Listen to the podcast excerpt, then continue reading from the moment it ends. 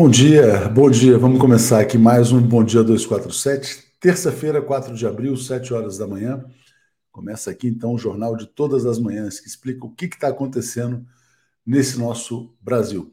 Bom, bom dia aqui ao Nilson Duarte, primeiro a chegar, Isbela, Fátima, Gilberto, Isabel, Reginalíssima, mandando um bom dia a toda a comunidade 247.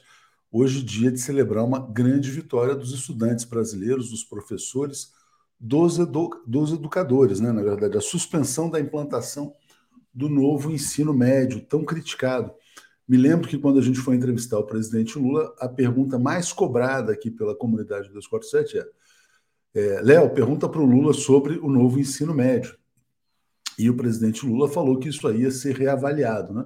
Depois houve sinais de que haveria continuidade com o ministro Camilo Santana, e ontem tomou-se a decisão de suspender para uma melhor avaliação. Parabéns ao presidente Lula, parabéns ao Camilo, né, também, para não ficar insistindo uma coisa que vai contra é, as posições majoritárias dos estudantes brasileiros. E, como disse o Daniel Cara no dia de ontem, vitória da mobilização, né? Exatamente. Zé Reinaldo diz em artigo publicado no Brasil 247: há cinco anos o STF cometiu o maior erro de sua história Cinco anos atrás, o presidente Luiz Inácio Lula da Silva foi impedido de disputar as eleições presidenciais. Por isso que houve um governo nazi-fascista e genocida no Brasil. Né? Então a gente vai falar sobre isso já já com o Zé Reinaldo. Queria mostrar rapidinho aqui sobre essa questão do ensino médio. Deixa eu botar uma matéria aqui para vocês. Gostei da enquadrada que o Jones Manuel deu no Luciano Huck, né? Olha que curioso, né? Quer dizer, é tão estranho. Por que a imprensa brasileira vai ouvir né, sobre educação uma figura como o Luciano Huck? O que, que ele tem a dizer sobre isso? O Luciano Huck se posicionou contra a suspensão do novo ensino médio. O Luciano Huck ele era o candidato a presidente dos bilionários na eleição de 14, 18, foi quem puxou o coro contra a presidente Dilma Rousseff no camarote de um banco em 2014 e é, o Jones educadamente respondeu: prezado, você não é professor, você não é educador, você não é estudioso da área, você não é estudante, você não trabalha com ensino, você não é líder político. Basicamente, o que o Jones disse para ele foi: cala a boca, né, Luciano? Pelo amor de Deus, o que, que você tem a dizer sobre o novo ensino médio? Palmas para o Jones Manuel, como diz aqui a Lívia de Brito, né? Concordo plenamente com ela. Também quero falar rapidamente sobre a polêmica do, do dia de ontem, né? É estranha nessa né, conversa do Guilherme Boulos com o Zé Luiz da Atena. Deixa eu botar aqui, ó. Esse aqui, esse corte aqui agora é mais legal. Antes vou ler o comentário da Leni. Parabéns à mobilização popular sobre a revogação do novo ensino médio. Bom, vazou o áudio, né? Então, é, o, o Datena está na casa do Guilherme Boulos. Aparentemente, ele já está mamado de álcool, né? Tem uma garrafa de vinho, ele está assim com a a cena é meio trash, né? O Datena com a gravata solta, a camisa ali e tal, e dizendo que o Guilherme Boulos teria que peitar o presidente Lula e se oferece para ser vice. Depois ele falou que essa conversa foi vazada por um canalha. O Boulos disse que foi um encontro de corintianos na casa dele, estava lá o Datena e também estava o craque Neto do Corinthians, né? A grande questão é quem gravou essa fala? Quem vazou? A quem interessa vazar esse áudio, né? uma situação complicada, a gente vai chamar o Boulos aqui para falar a respeito disso, mas uma ponderação nossa aqui, editorial, né? Datena é péssima companhia para a esquerda brasileira. O discurso policialesco do Datena, né? Essa coisa de que, né, pobre, preto, bandido, tal, não sei o quê, tem que prender, expor, é o que faz nascer novos Moros e novos Bolsonaros, né? Quer dizer, o Datena é uma figura de extrema direita né? Então, o Datena não é um cara assim para estar tá frequentando os ambientes é, progressistas no Brasil. Por mais que ele tenha potencial de votos, por mais que ele tenha popularidade, a esquerda tem que se afastar, no nosso entendimento, de figuras que são nocivas. Né? Datena estimula a violência policial e Datena estimula os ataques às figuras mais vulneráveis da sociedade brasileira. Ah, vocês estão defendendo bandido. Não, estamos defendendo bandido, não, estamos defendendo direitos humanos. Né? Então, Datena realmente não é um cara que deve uh, ser considerado né, para qualquer tipo de aliança, na minha opinião. Bom, outro, outro tema muito importante do dia de hoje é essa pesquisa Datafolha que mostra que a maioria dos brasileiros defende que Bolsonaro se torne inelegível. No entanto, né, deixa eu atualizar essa notícia aqui, é uma maioria estreita, né? Deixa eu colocar aqui, ó. São 51% dos eleitores que querem que o ex-presidente seja condenado e tornado, tornado inelegível, enquanto 45% veem como inocente, né? É, a meu ver, é um risco, né? É, é um risco de divisão social, de promover mais polarização, tomar uma decisão assim na canetada e dizer que Jair Bolsonaro não pode mais ser candidato. Ele tem vários crimes, ele pode ser punido por, por um monte de crime, tem que ser desgastado, mas ele ainda tem uma base social. Né? Eu tenho ouvido pessoas que consideram que, na verdade, manter o Bolsonaro respirando por aparelhos talvez seja melhor do que torná-lo inelegível. Né? Bom, é uma discussão que a gente vai ter aqui mais adiante com o Paulo uh, e com o Marcelo Auler. É, deixa eu trazer aqui o Zé Reinaldo, então, e a gente dá sequência ao bom dia. Bom dia, Zé, tudo bem? Bom dia, Léo. Bom dia, comunidade da TV 247. Tudo bem? Grandes efemérides no dia de hoje. Já falei rapidamente aqui do Supremo, mas eu vou botar o seu artigo aqui na tela para a gente falar mais uma vez a respeito disso. Diga lá, Zé, por favor.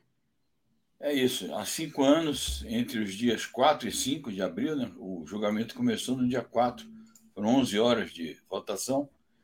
É, o Supremo tomou aquilo que nós estamos chamando a decisão que foi o maior erro da sua história. Eu digo aí que foi o dia da ignomínia nacional, porque foi quando o STF decidiu, por uma maioria estreita, de 6 a 5, é, negar o habeas corpus que tinha sido postulado pela defesa do presidente Lula. É, o habeas corpus pedia que, é, quer dizer, o pedido de habeas corpus se baseava na, na intenção de levar o processo, levar o julgamento até o final de todas as etapas, que era a terceira instância, né?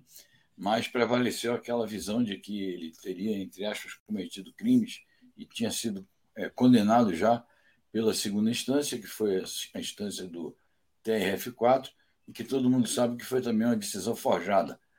É, daí resultou a prisão do Lula dois dias depois, a decisão foi proclamada na madrugada de quinta-feira, dia 5. No dia 7, sábado, o Lula foi preso. É, todo mundo se lembra daquela cena ali no Sindicato dos Metalúrgicos de São Bernardo. E aquilo fez parte do golpe de Estado. O golpe de Estado de 16 derrubou a presidente Dilma com falsos argumentos, com a falsa aparência de constitucionalidade.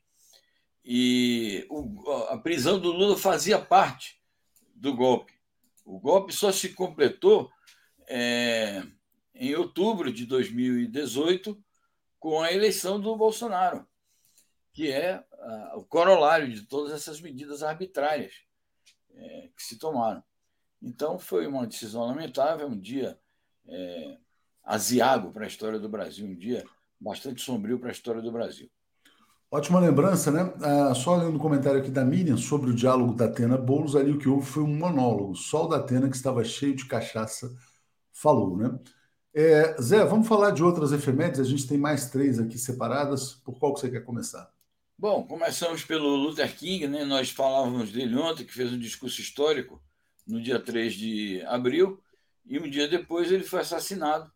É, ainda jovem, muito jovem, né? Não tinha completado ainda 40 anos e hoje transcorre o 55º aniversário do seu assassinato. Foi um grande líder da luta antirracista e da luta pelos direitos civis nos Estados Unidos. É um símbolo é, da luta da humanidade por direitos civis, democráticos e civilizacionais.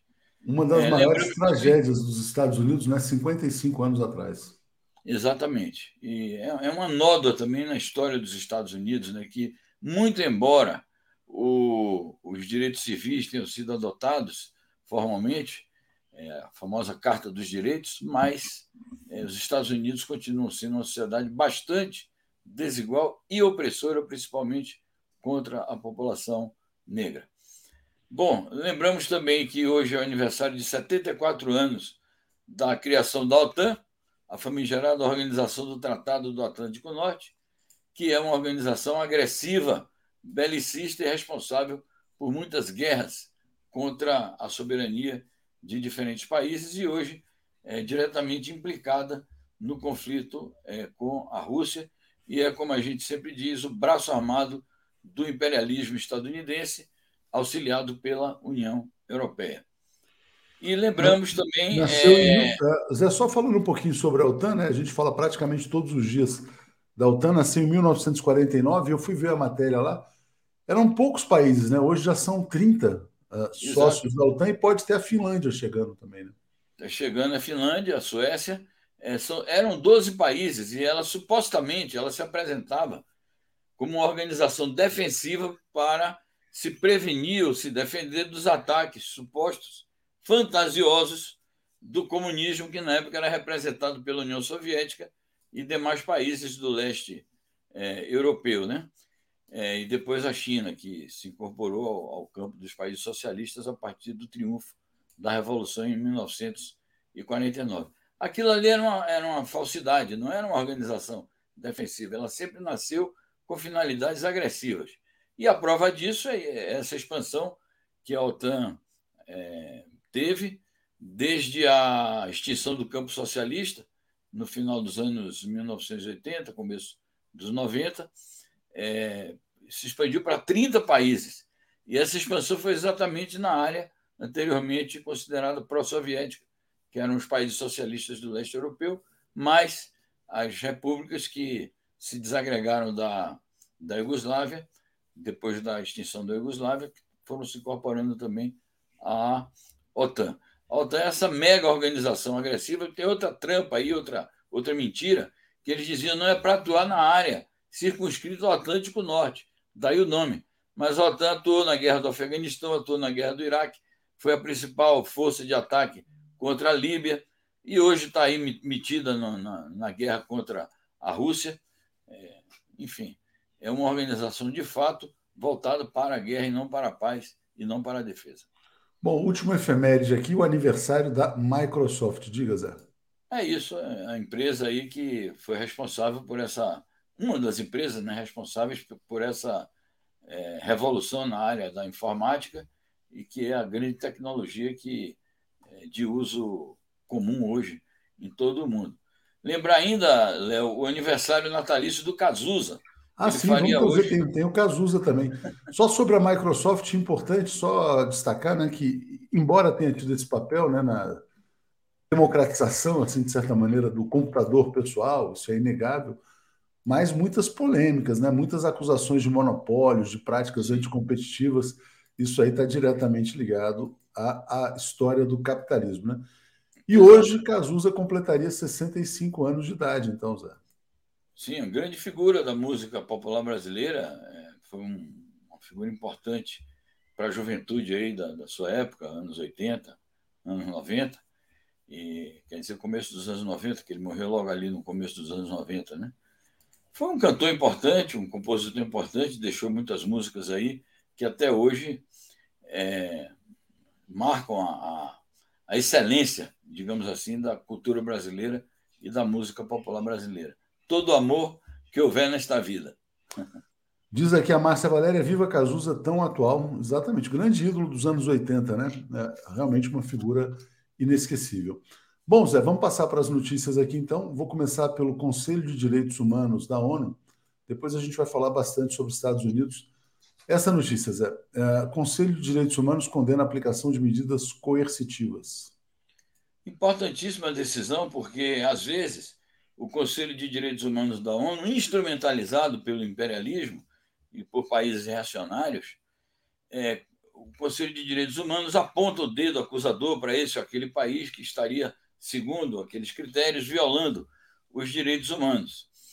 É, agora, o Conselho toma uma decisão é, dizendo o seguinte: que o Conselho é contra a instrumentalização dos direitos humanos e o seu uso como pretexto para a aplicação de medidas coercitivas, ou seja, sanções e bloqueios contra os países acusados de violação dos direitos humanos. E aí a gente pode dizer que essa decisão acaba sendo uma defesa para países como Cuba, como o Irã, como a Venezuela, como a própria Nicarágua, como a própria Rússia hoje, que é o campeão mundial de, de como, como país vítima, como país alvo de sanções aos direitos humanos, a Coreia do Norte. Então, é muito importante a decisão de é, condenar o uso indiscriminado de medidas coercitivas. Não é papel das Nações Unidas e muito menos do Conselho de Direitos Humanos é, punir países.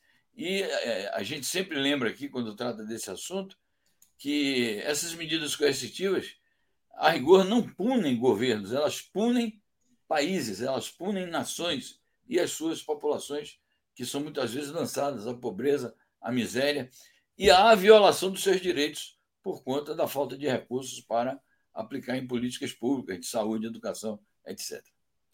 Bom dia aqui é o Francisco Viana Neto e parabéns, né? Completando aniversário hoje, celebrando aqui 69 anos, 4 de abril de 1954. Parabéns ao Francisco, né, Zé? Parabéns, parabéns ao Francisco, enfim, essas pessoas que sempre aparecem aqui em nossa comunidade, ajudando-nos a fazer uh, o melhor programa da, da TV na internet. É isso aí, obrigado, Zé.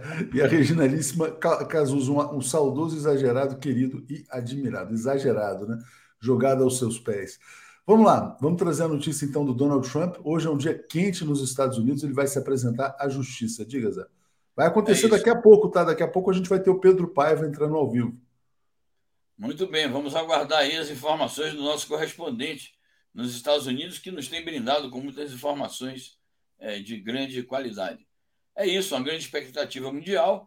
É, ele não será preso hoje, já há um acordo é, entre a defesa e a promotoria de que ele vai lá cumprir o ritual, vai se declarar culpado ou inocente, obviamente ele vai dizer que é inocente.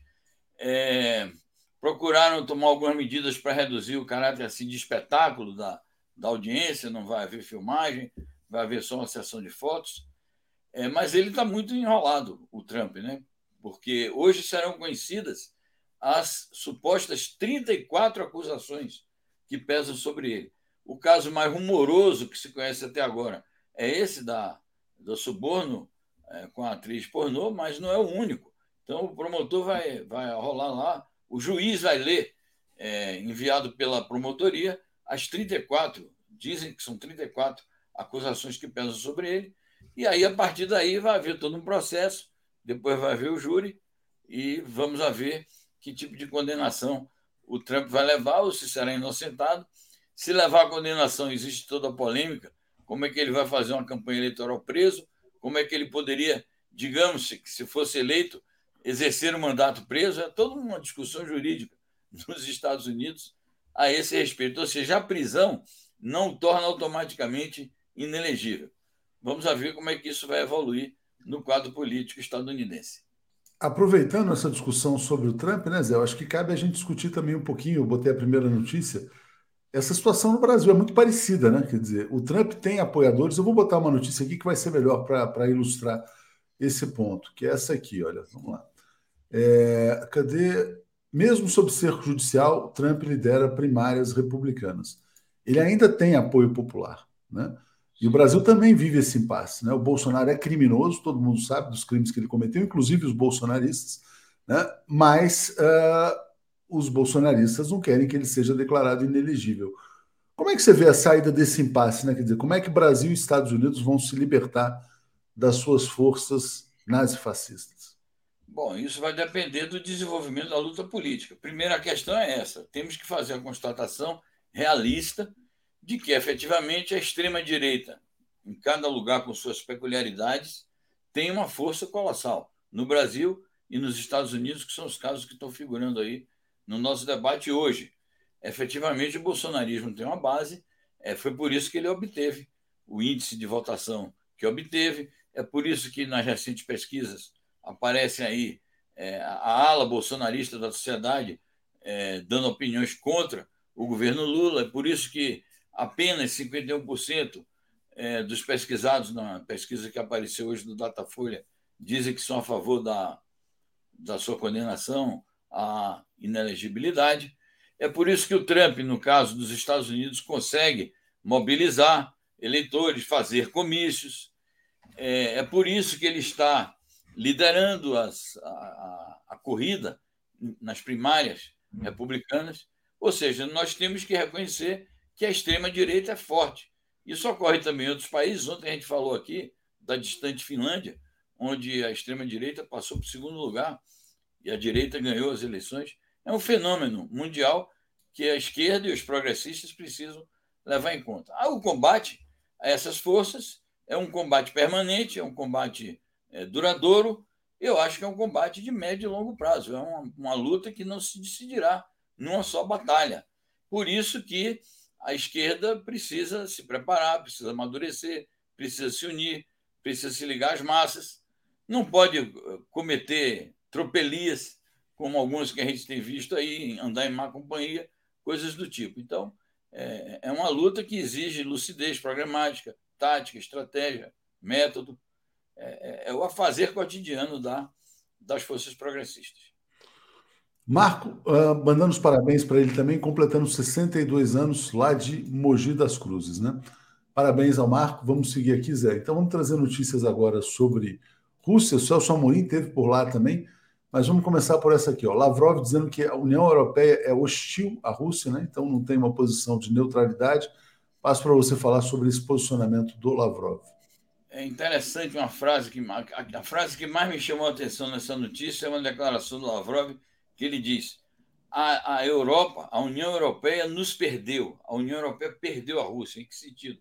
Perdeu a amizade, porque houve um momento em que era possível encontrar um termo de convivência, até mesmo de amizade, de relações fraternais e amistosas, possibilidade de muitas parcerias. Isso ficou para trás. E por que, que isso aconteceu? Ele diz, diz claramente que a União Europeia tomou um lado é, da russofobia, da hostilidade, do fornecimento de armas para um terceiro país guerrear contra é, a Rússia. A União Europeia vaticinou a liquidação da Rússia. A União Europeia colocou que o principal objetivo dela na política externa e na sua política, entre aspas, de defesa, né, política militar, é a, o aniquilamento da capacidade de defesa da Rússia. Então, foram inúmeras declarações de inimizade, não só no discurso, mas também na prática. E, portanto, perdeu a oportunidade de manter relações corretas com um país que tem um significado enorme para o desenvolvimento pacífico do mundo e para o multilateralismo e a multipolaridade. Bom, deixa eu ler o comentário do Zé Fernandes Camargo, acho que tem aqui uma pequena confusão. Ele fala assim: ó, inacreditável, 247 defende a não punição de criminosos desde que ele tenha popularidade. Eu defendo a punição do Bolsonaro por todos os crimes que ele cometeu. Agora, o que eu não sei se eu defendo é a inelegibilidade. Né? Porque, inclusive, eu acho que mesmo pessoas condenadas, como era o caso do presidente Lula no passado, deveriam ter o direito de disputar eleições, porque muitas vezes é, o que fica parecendo para a opinião pública é que a condenação foi feita como um, um pretexto para retirar determinado personagem da disputa política. Né? Então é isso, é essa discussão. Bolsonaro tem uns 500 crimes nas costas, tem que pagar por todos eles. Mas decidir assim, quer dizer, na correria, essa inelegibilidade, talvez não seja o melhor caminho. Né? Bom, vamos trazer então aqui a notícia agora uh, de um possível encontro entre Sergei Lavrov e Tony Blinken, Zé. Diga lá. Bom, isso é uma declaração do Nebenzia, né, que é o o representante permanente da Rússia nas Nações Unidas. É, ele diz que, na ocasião em que o Lavrov vai fazer uma visita às Nações Unidas, diante de rumores e de é, afirmações de bastidor, que é possível que haja um encontro é, dele, Lavrov, com o Anthony Blinken, que é seu colega, seu homólogo nos Estados Unidos, Lavrov como chanceler e o, o Anthony Blinken como secretário de Estado, que é o cargo equivalente. Então, o representante russo diz: nós estamos abertos. Se há uma solicitação, se há um desejo de encontrar o nosso chanceler, nós estamos abertos, desde que haja disposição para uma discussão franca, uma discussão objetiva, estamos abertos ao diálogo, e isso é muito positivo. Outro dia eles andaram trocando um telefonema, nós noticiamos e comentamos aqui sobre aquele jornalista que foi preso, é, acusado de espionagem é, na Rússia, e o, o Blink teria sido muito enérgico, dizendo: não, tem que soltar o homem e tal. E o Lavrov disse: não, mas ele violou as nossas leis, isso é uma questão interna. Então, para além de, de uma conversa assim sobre uma questão tópica, é, pode ser positivo para a diplomacia, para é, o desanuviamento do ambiente, uma conversa. É, naturalmente, não é uma conversa tete a tete que vai resolver os problemas, mas é, isso é positivo. E, como Zé, como é que você avalia esse encontro do Celso Amorim com Vladimir Putin? Né? Eu achei que ele tinha se encontrado só com Lavrov, ele esteve com o próprio Putin. Diga lá. Excelente. O próprio chanceler Amorim diz que foi uma surpresa, que de fato não estava previsto. Não é, não é digamos assim, rotineiro num, num protocolo de uma, uma instituição presidencial, no caso a presidência da República da Federação Russa, receber assessores especiais e diplomatas. Então, eu acho que foi um gesto importante de amizade com o Brasil, de compreensão com o Brasil.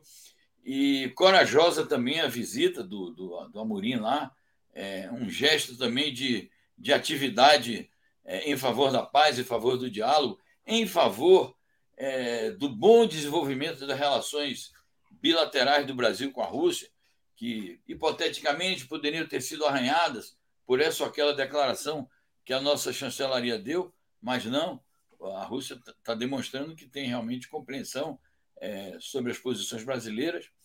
E, além de tudo isso, o nosso Amorim dizendo, mais uma vez, que reafirmando né, a aposta do governo brasileiro é, na paz, no diálogo, e dizendo isso, o realista que ele é, ele disse: bom, as condições ainda não estão totalmente criadas para o diálogo e a negociação, mas também as portas não estão fechadas. Então, uma visão ao mesmo tempo realista, mas também otimista, apostando é, numa fresta que seja de possibilidade de diálogo.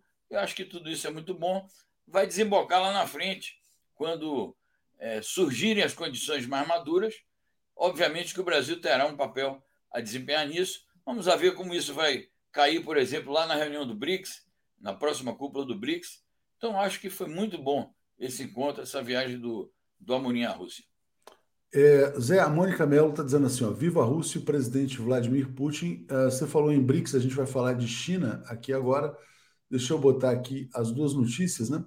China, primeiro, intensificando exercícios aéreos e navais em meio à tensão com Taiwan e Estados Unidos.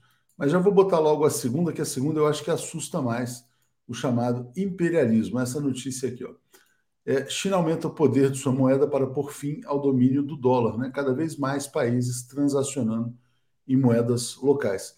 Arremata com as duas aí, Zé, por favor.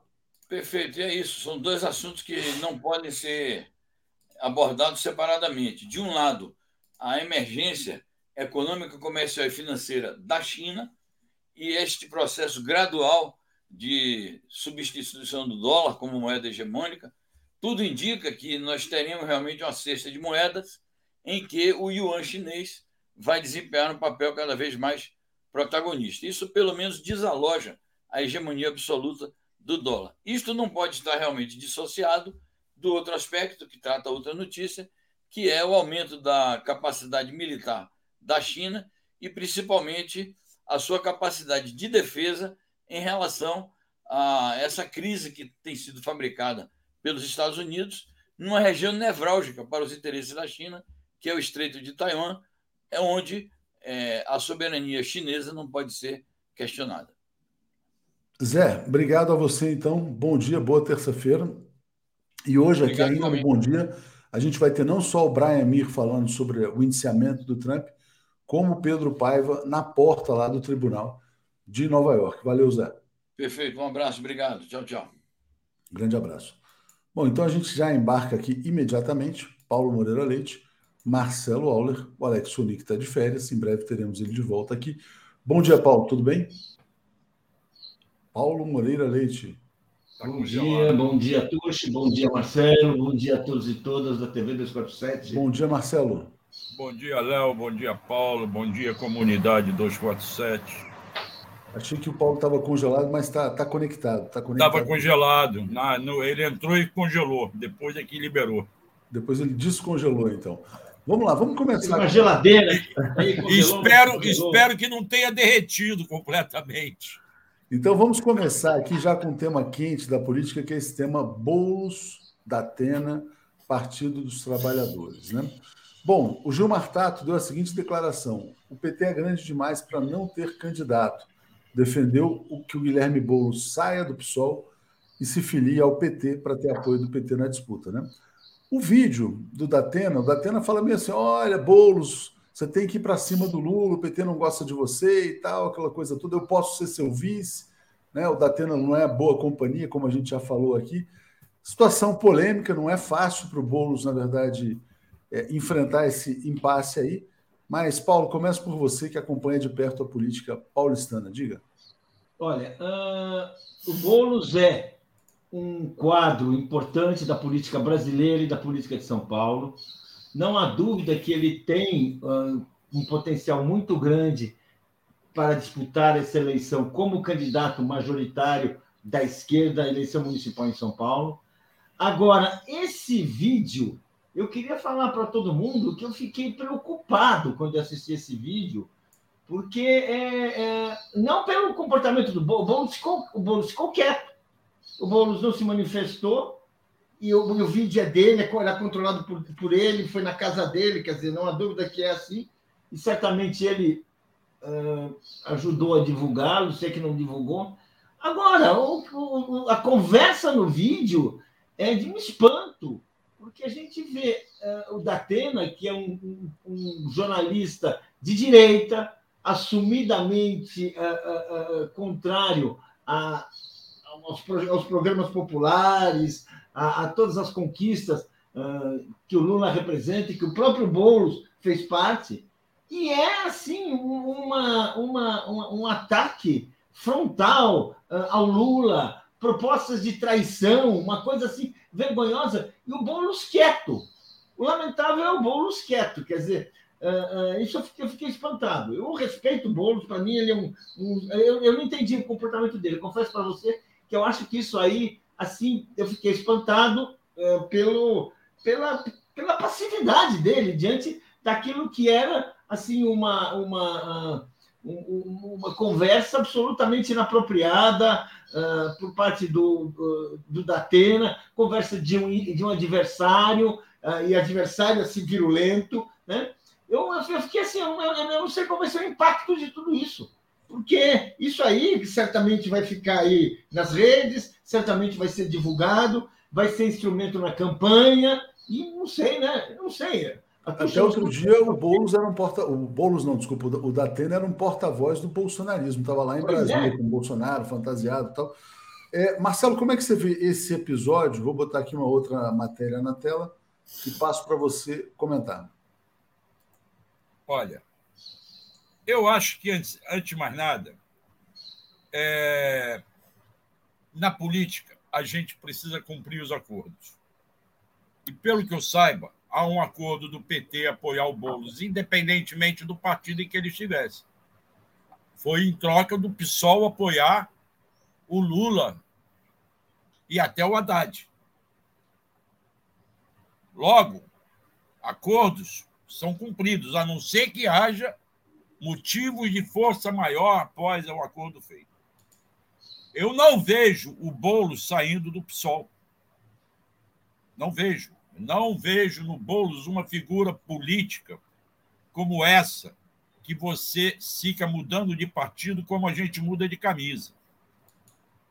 Ele certamente permanecerá no PSOL. E a candidatura dele à prefeitura, acho que será inevitável. O Boulos, como você mesmo já falou, é uma liderança nova que tem um futuro grande pela frente. Ele não pode desistir nas primeiras derrotas, no meu modo de ver.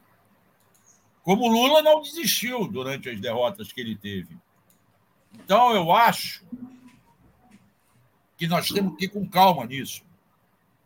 Esse vídeo, certamente, ninguém vai visitar alguém na casa de alguém e, e chega lá filmando. Esse vídeo certamente foi feito por alguém ligado ao Datena eu não sei qual foi o inter... Não? Você acha que não, Paulo? Não, a informação, a informação que está nos jornais é que o é. vídeo foi feito pelo Boulos e que a casa é do Boulos, ou seja, Ali o Datena não chegaria lá filmando assim, seria. Por que, que o Boulos filmaria isso? Porque isso não está sendo bom para ele, Paulo. Pois é, eu não sei. Eu não sei para Será que ele queria passar um recado? Uma, assim, conversa, tipo, tá, ó, uma conversa com o Datena, que é um tipo que ninguém confia, mais que dois minutos de papo, é uma conversa sempre perigosa. Então você, se, você pode uh, uh, gravar para se proteger. Bem, eu, eu acho natural, é uma conversa que muitos diálogos, pessoas gravam só para que tudo que elas falem fique registrado e não se, não se divulguem versões inconvenientes. Eu acho isso. Eu, eu, eu compreendo que o, que o Boulos tenha feito isso agora. O que me pareceu assim é que qual foi a pauta desse encontro? Porque o discurso do Datena é um discurso destruidor para quem está ouvindo e para quem ouve daquele jeito que o Boulos, que o Boulos ficou. O Boulos, para mim, é um exemplo, até agora, ele foi um sujeito assim, de uma lealdade ao Lula, mesmo Lula, Lula na prisão, ele mostrou-se mais fiel ao Lula do que muitos, muitos integrantes do Partido dos Trabalhadores. Um, um, um, aliado duro, assim, respeitável, tudo, tudo a favor. De repente, é uma coisa dessas com o Datena, que nós sabemos que é um sujeito que. Olha, quem confia no Datena, gente? Politicamente, quem confia? Sei lá, mas olha, assim, e você fazer isso e de repente, eu não sei, eu não sei, daí ele divulgou, mas a gente tinha que dar, dar uma explicação, eu não sei. É, deu corda é até ruim, pro Merval. É ruim, não é bom. É, deu corda até para o Merval falar em fragilidade do governo Lula. Porque o que, que o Datena está dizendo assim, olha, é, a economia não vai bem, vai afundar e pode te puxar para baixo. Quer dizer, basicamente essa é a mensagem. Então ele está dizendo traia, né? Ele está ali incitando uma traição. Mas é isso, quer dizer, aquela coisa, né? Não é boa companhia, porque o Datena é fascista, né? Porta-voz do fascismo. A Mônica Melo está dizendo: sou petista e gosto do Boulos. É, Ana Petri está dizendo: Boulos passou o recado, cumpram o acordo. Mas, sei lá, um jeito estranho. Se foi isso, é um jeito estranho de passar recado, né? Podia dar uma entrevista, não, precisa, não precisava ser um vídeo com o Datena é, em casa, porque não vejo que, dizer, o que, que alguém ganha com o Datena na sua casa. Marcelo, vamos falar de outro tema aqui. Está avançando a ação para tornar o Bolsonaro inelegível, né? Então está aqui. Só que a pesquisa Datafolha está mostrando que a maioria para isso é uma maioria pequena, né? 51% querem a inelegibilidade do Bolsonaro e 45% são contra. Qual é a sua opinião a respeito disso, Marcelo? Bom, eu não sei explicar por que, que, por que, que 45% ainda é contra, são contra essa inelegibilidade. É só ver o que está sendo traçado, o que está aparecendo debaixo do tapete, que nem é tão escondido assim. Agora, no foco da investigação do que o Polícia Rodoviária Federal aprontou no dia da eleição do segundo turno, entrou primeiro o Anderson Torres, com este levantamento que a inteligência da, do Ministério da Justiça fez, é, detectando os locais aonde o Lula teve mais votos no Nordeste, que foi o Nordeste inteiro. E aí ele fez aquelas operações, mandou fazer aquelas operações da Polícia Rodoviária. A digital do Anderson Torres foi colocada por ele mesmo quando a gente descobre esse levantamento feito e a viagem dele à Bahia para pressionar a Polícia Federal a participar das blitz. A grande questão que se coloca é se isto foi feito por ordem do Bolsonaro. Eu não duvido. Acho que vai ser difícil provar, talvez. Essa prova só se dará se o Anderson Torres abrir o bico. E o Anderson Torres, ao que parece, embora tenha mudado de advogado na sua defesa, largando o advogado que é mais próximo do bolsonarismo, eu acho difícil que ele abra o bico. Mas ele pode querer salvar a própria pele, porque ele está cada vez mais encalacrado. Ele disse que a secretária dele foi quem deu aquele projeto que era para criar o estado de sítio dentro do TSE. A secretária foi lá e disse: Eu não entreguei nada. Ele disse que aquilo ia para o lixo. Foi encontrado numa estante junto com documentos pessoais dele, fotos pessoais. Ele está cada vez mais encalacrado. Ele ajudou a montar o 8 de janeiro, junto com militares, que eu acho que é um outro ponto que ainda não veio à tona. Então, na verdade, para mim, cada vez mais a inegibilidade do Bolsonaro está sendo desenhada. Pois é, mas com uma, uma maioria pequena. Paulo, como é que você vê essa discussão? Eu vou botar aqui na tela de novo essa aqui, Depois eu falo, Léo, a questão é outra. É quem vai estar no TSE, porque os, o tal do Nunes Marques vai assumir a cadeira lá. Paulo, então comenta aqui, deixa eu só ler dois comentários aqui rapidinho. Vamos lá. É, é sobre ainda o caso do Boulos, né? A Lívia Ulian dizendo: Datena devia estar bebão. Boulos não quis faltar com a educação porque era na própria casa deve ter sido Neto traíra. Voto no Boulos e nunca no, no Datena. Né? A Miriam Ramos fala: se Boulos fosse defender Lula, poderia sair uma baixaria. Datena estava bêbado. Né? Luiz Henrique Gomes está dizendo: é do interesse dos jornais dizer uh, que o vídeo foi feito pelo Boulos? Não seria isso? Abraços de Porto Alegre. Bom, Paulo, vamos falar dessa notícia aqui. Então, é ineligibilidade do Bolsonaro, as provas surgindo contra, contra o Anderson Torres e contra o próprio Jair Bolsonaro. Olha, a, a gente fez uma entrevista ontem uh, com o procurador. Uh, nossa, agora o nome dele me fugiu. Nós fizemos ontem à noite.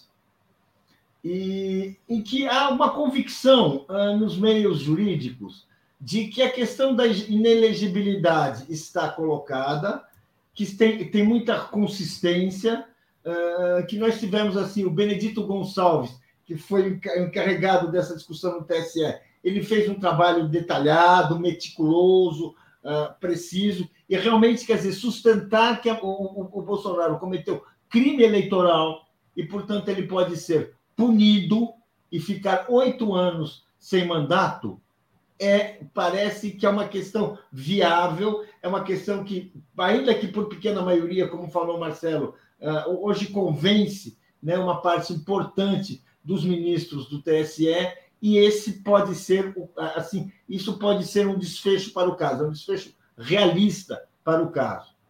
As outras condenações que envolvem o, o, o, o 8 de janeiro, envolvem atitudes golpistas, questões criminais mais graves, né, uma condenação criminal que dê cadeia para o seu culpado, parece que a sustentação é mais complicada, as provas são assim mais dispersas, nós conhecemos, nós reconhecemos, mas não há aquela força política e jurídica assim que possa levar a isso. Eu não estou dando a minha opinião, estou dando assim uma avaliação que é, de quem conhece, de quem participou de tudo isso. Ou seja, eu acho, vamos dizer assim, que é, que é, que é isso. Para nós vai ser uma tremenda vitória caçar os direitos políticos do Bolsonaro, não vamos ter ilusão. Isso nunca ocorreu com o ex-presidente da República, a não ser, claro, caçados uh, arbitrariamente em períodos uh, e por atos de exceção, mas democraticamente, assim, no calor do seu, da sua vida pública e tudo isso, né? Isso não ocorreu. Então, isso é muito importante, né? tem muito valor. Agora, em relação àquilo que nós conhecemos do Bolsonaro, o golpe do 8 de janeiro, as várias outras iniciativas que são de natureza criminal, ainda há dúvidas se se isso poderá ou não ser uh, uh, uh, será com provas suficientes para mobilizar um tribunal que nós sabemos que é um tribunal que é assim bastante tímido quando se trata de punir autoridades. Está sem som, Léo. Você está sem som, Léo. Léo. Obrigado, Marcelo. Obrigado. Que nos deu entrevista ontem. É, Eugênio é Aragão. É. Ele que falou tudo isso. Olha que absurdo, gente. Mas é Eugênio Aragão. esqueceu do Eugênio. É, é o subprocurador aposentado e isso. hoje advogado. Ex-ministro da Justiça, vamos lá. Ex-ministro da Justiça. É, Jurista dizendo assim, peraí, Marcelo, né? rapidinho. Deixa eu correr aqui rapidinho. J. Carlos dizendo: bom dia, a pesquisa foi feita no time atrasado, se fosse no final de janeiro seria diferente. E o Olavo Lins está dizendo: é bom ter mais respeito com Boulos. Esse tipo de abordagem pode atender à tática da mídia financista. Ninguém aqui desrespeitou o Boulos, a gente está trazendo a notícia. É, Marcelo, vamos lá. Você falou que talvez o Cássio Nunes não vá para o TSE, esse caso. Quem vai julgar? Não, pelo contrário, pelo contrário. É porque o Lewandowski está tomando, se aposentando agora. Aí, no lugar do Lewandowski lá no TSE, sobe o Cássio Nunes. Então, você vai ter um voto favorável ao Bolsonaro ali. Ou alguém duvida é. que esse voto é Bolsonaro? Claro, claro. Eu não duvido. Vai ter, por isso, mas ainda assim, há uma certa maioria a favor dessa inelegibilidade, porque são ministros do TSE que acompanharam o desenrolar da, da eleição e viram as pegadinhas e falcatruas que foram montadas. Eu acho que passa, mas pode não ser tão simples assim. Só isso que eu queria dizer. É. Assim, é só uma coisa, a convicção é que o Bolsonaro está tão evidente que nenhum ministro que, do TSE vai querer fingir que não viu. O Cássio Nunes, que é foi chegou foi descoberto pelo Bolsonaro e colocado no, no Supremo pelo Bolsonaro tem uma dívida. Os outros que estão no TSE não se sentem tão comprometidos assim e por esta razão poderão se dar o direito de fazer aquilo que todos veem que é o seu dever. Não é nem um direito, é um dever, que é condenar o Bolsonaro. Paulo, vamos falar aqui de uma grande vitória do governo Lula no dia de ontem, ou do povo brasileiro, na verdade, que é a suspensão do novo ensino médio. Né? E só destacando mais uma vez, né, eh, o Luciano Huck foi, na verdade, defender o novo ensino médio, sem ser professor, educador, nada disso, também foi enquadrado pelo perfil Pensar a História. Você é professor, educador, pedagogo, pesquisador, seus filhos estudam em escola pública, eles tiveram história, geografia e outras matérias que caem no vestibular substituídos por aula de brigadeiro caseiro e bolo de pote, como os filhos dos pobres. Por que, que você está opinando sobre o novo ensino médio? Paulo, como é que você viu essa decisão do presidente Lula de suspender a aplicação do novo ensino médio? Eu acho que é, que é uma decisão que tem vários méritos, inclusive traduz o mérito de uma pessoa que sabe a luta dos pobres, dos trabalhadores, das famílias de trabalhadores por uma boa educação. Esse projeto de um novo ensino médio era para consolidar uma sociedade de, não de classes sociais, que isso é, é típico do capitalismo, uma sociedade de estamentos. Né? Você tem um estamento superior, aquele que tem acesso à cultura, que tem acesso ao conhecimento, que tem acesso a, a, a que tem oportunidades é, de realmente é, é, tomar decisões na vida, e você tem o estamento superior, aqui os pés de chinelo, né? Brasileiro é pé de chinelo mesmo porque usa muita havaiana, né? Aqueles que vão fazer o quê? O braçal. E cuja formação, desde o ensino médio, já vai jogá-los para o escalão inferior da sociedade, sem nenhuma oportunidade de olhar e de ter, primeiro, conhecimento, que vale a pena mesmo quando você não, ele não, não é útil para a sua profissão. Você ter cultura, você ter conhecimento de ciências, de história, é importante em qualquer caso. Mas segundo, de você não ter o conhecimento que possa você almejar. E alguns filhos dessas famílias almejarem uma outra vida social. É realmente assim, Lula nessa ele foi fiel à sua origem, demonstrou que sabe o que é preciso defender e que não se pode render a esses argumentos assim tecnocráticos que não levam a lugar nenhum, a não ser um aumento da desigualdade. Valeu, Paulo. Marcelo, ontem você estava aqui dizendo né, que o Camilo estava mantendo na, no MEC pessoas ligadas aí ao Milton Ribeiro, ao Bolsonaro, etc. e tal. Houve essa decisão do presidente Lula, os estudantes comemoraram e disseram que as mobilizações vão continuar. Diga, Marcelo. E por incrível que pareça, Léo, eu procurei o Ministério da Educação para me informar sobre aquela é, nomeação, manter, o fato de manterem o tal é, Fernando Wickman Ferreira como coordenador geral de ensino médio e não obtive retorno. Ninguém me retornou para explicar. Eu procurei a, o Ministério de Minas e Energia para saber sobre a Companhia de Pesquisa e Recursos Minerais, que é outra que eu fiz a, trouxe a reclamação dos servidores aqui, são cerca de 500 servidores no Rio de Janeiro, e aí me informaram que sim, que o ministro Alexandre já encaminhou à Casa Civil o novo diretor, o nome do novo diretor-presidente, que não é ninguém da, que participou da administração bolsonarista, e ele trará, formará a equipe. O problema é que está parado no Rui Costa. Como sempre, ali há um freio, pelo que eu tenho ouvido falar. E eu procurei o Ministério do Desenvolvimento Regional para saber da nomeação da questão do general lá, Carlos César Araújo Lima, que está à frente da Sudene. O Ministério me pediu um prazo até hoje de manhã para apurar o que está acontecendo. Eu estou aguardando essas informações. Agora, lá no MEC, eu não entendo como é que o Camilo está fazendo, mantendo esses caras. E logo nessa área do ensino. Será que agora, com essa decisão do Lula, ele vai mudar isso? Eu não sei. Fica essa dúvida no ar. Exatamente. E olha só, Marcelo, assim, você falou essa questão de não ter retorno, né? Isso é uma falta de respeito, né? Vamos dizer assim, com a imprensa progressista independente. O mínimo, né? Tem tanto assessor de imprensa aí, tem que retornar. Marcelo Aula procura, quer saber de uma informação, tem que ter a resposta no mesmo dia. Obrigado aqui a Ninha Nogueira, que se tornou assinante.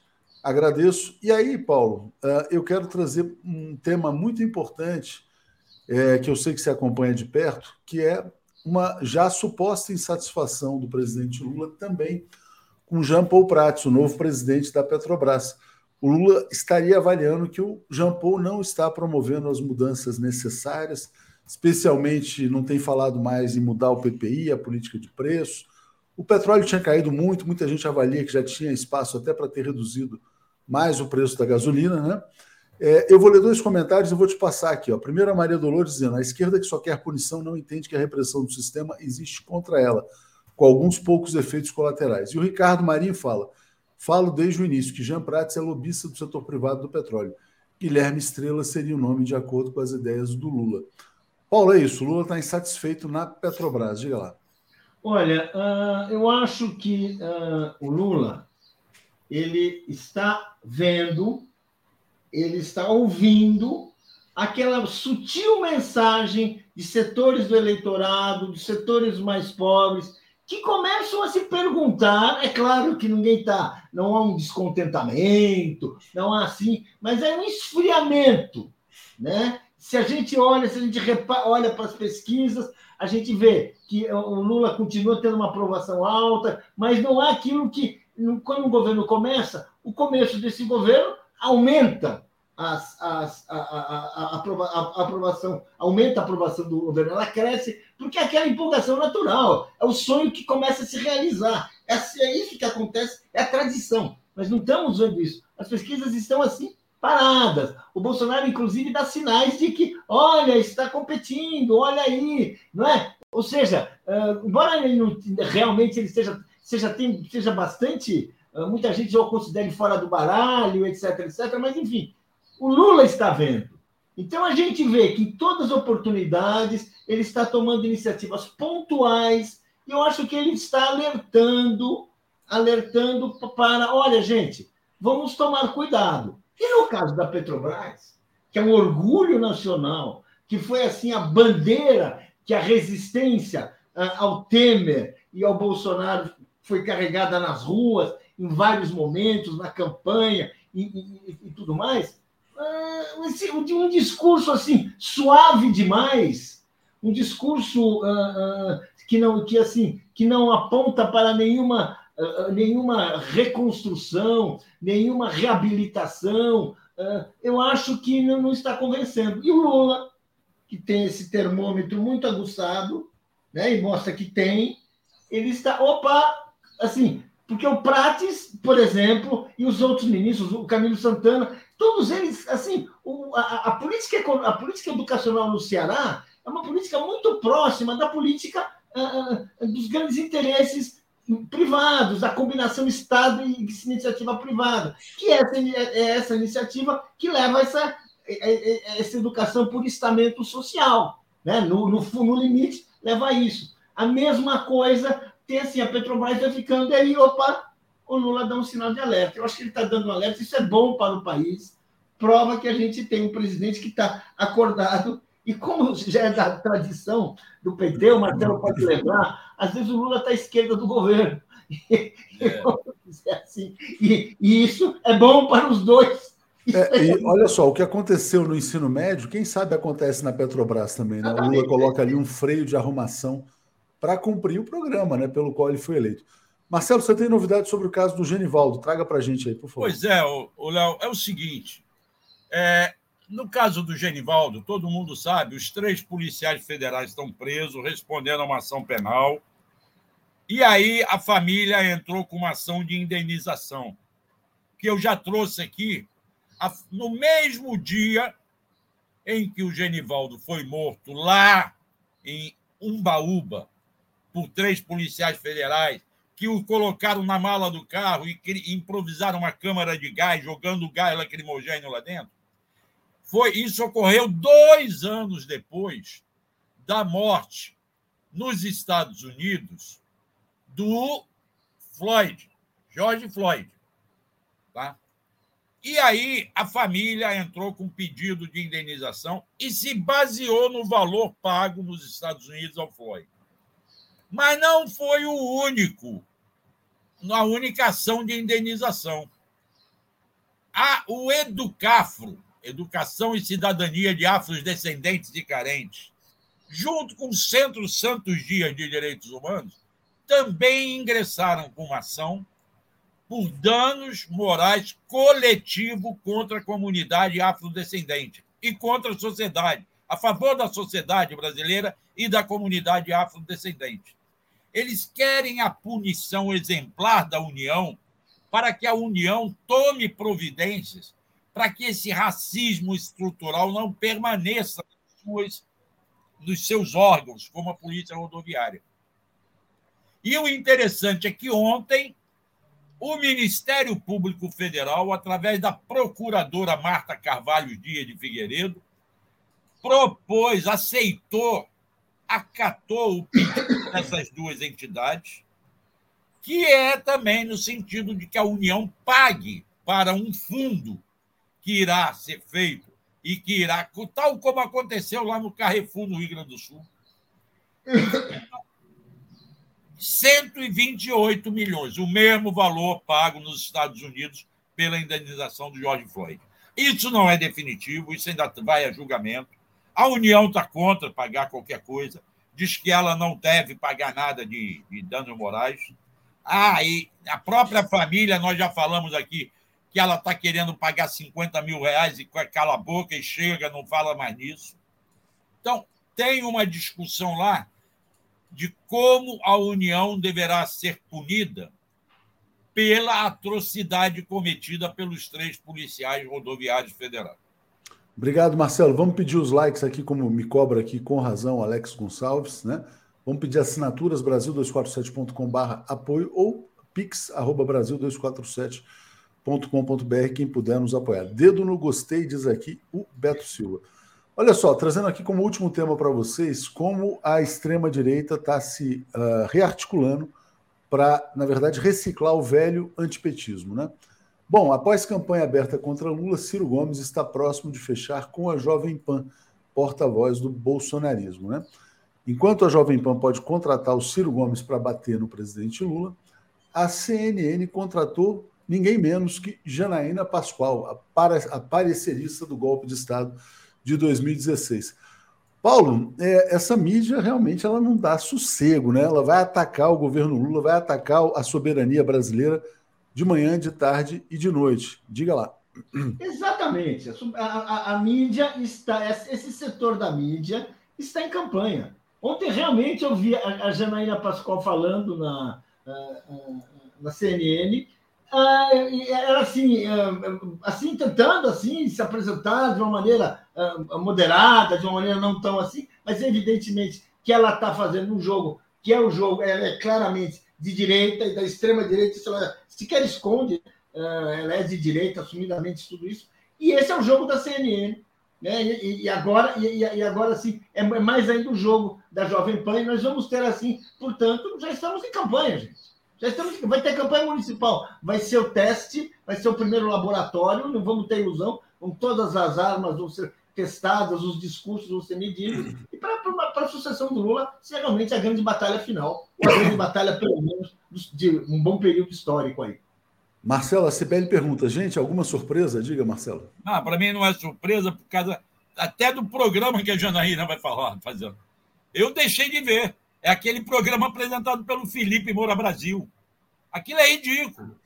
A CNN, que eu, que eu aqui já elogiei, porque ela tem grandes jornalistas, tem algumas boas informações. A Daniela Lima, no programa tarde, ontem nem a, nem a encontrei, ela traz informação nova. E tem outros, não são só ela, não é só ela, são outros também. Agora, ter uma figura como Felipe, Moura Brasil, agora Janaína, eu me recuso. Jovem Pan, eu estou um pouco ligando, porque eu não ouço mais mesmo. É, mas é, a mídia de direita está buscando ajeitar-se para tentar achar um candidato, que eles não têm ainda. Quem será o candidato deles? Dallagnol? Moro? Não sei, Exato. não acredito. Deixa eu ler os comentários aqui. A Cristina Vilas Boas fala assim: Lula, venha para a Bahia se benzer. Reginalíssima. Entre Fiat e Joias das Arábias, inelegibilidade sim.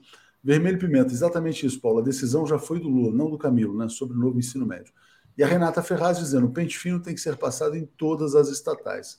A título de bom técnico, estão ficando laranjas podres, né? Só para a gente fechar aqui nessa questão aí da, é, do lobby da imprensa, botar rapidinho aqui. A Miriam Leitão também fez uma coluna hoje contra a recuperação das empresas de engenharia quebradas pela Lava Jato, dizendo que não pode ter perdão das multas de leniência. Então, assim, quer dizer, olha, a pressão para manter o Brasil como país subdesenvolvido é muito grande, né? Paulo, te passo aí para um comentário final, já já vamos chamar a Daphne aqui e o Joaquim, diga lá.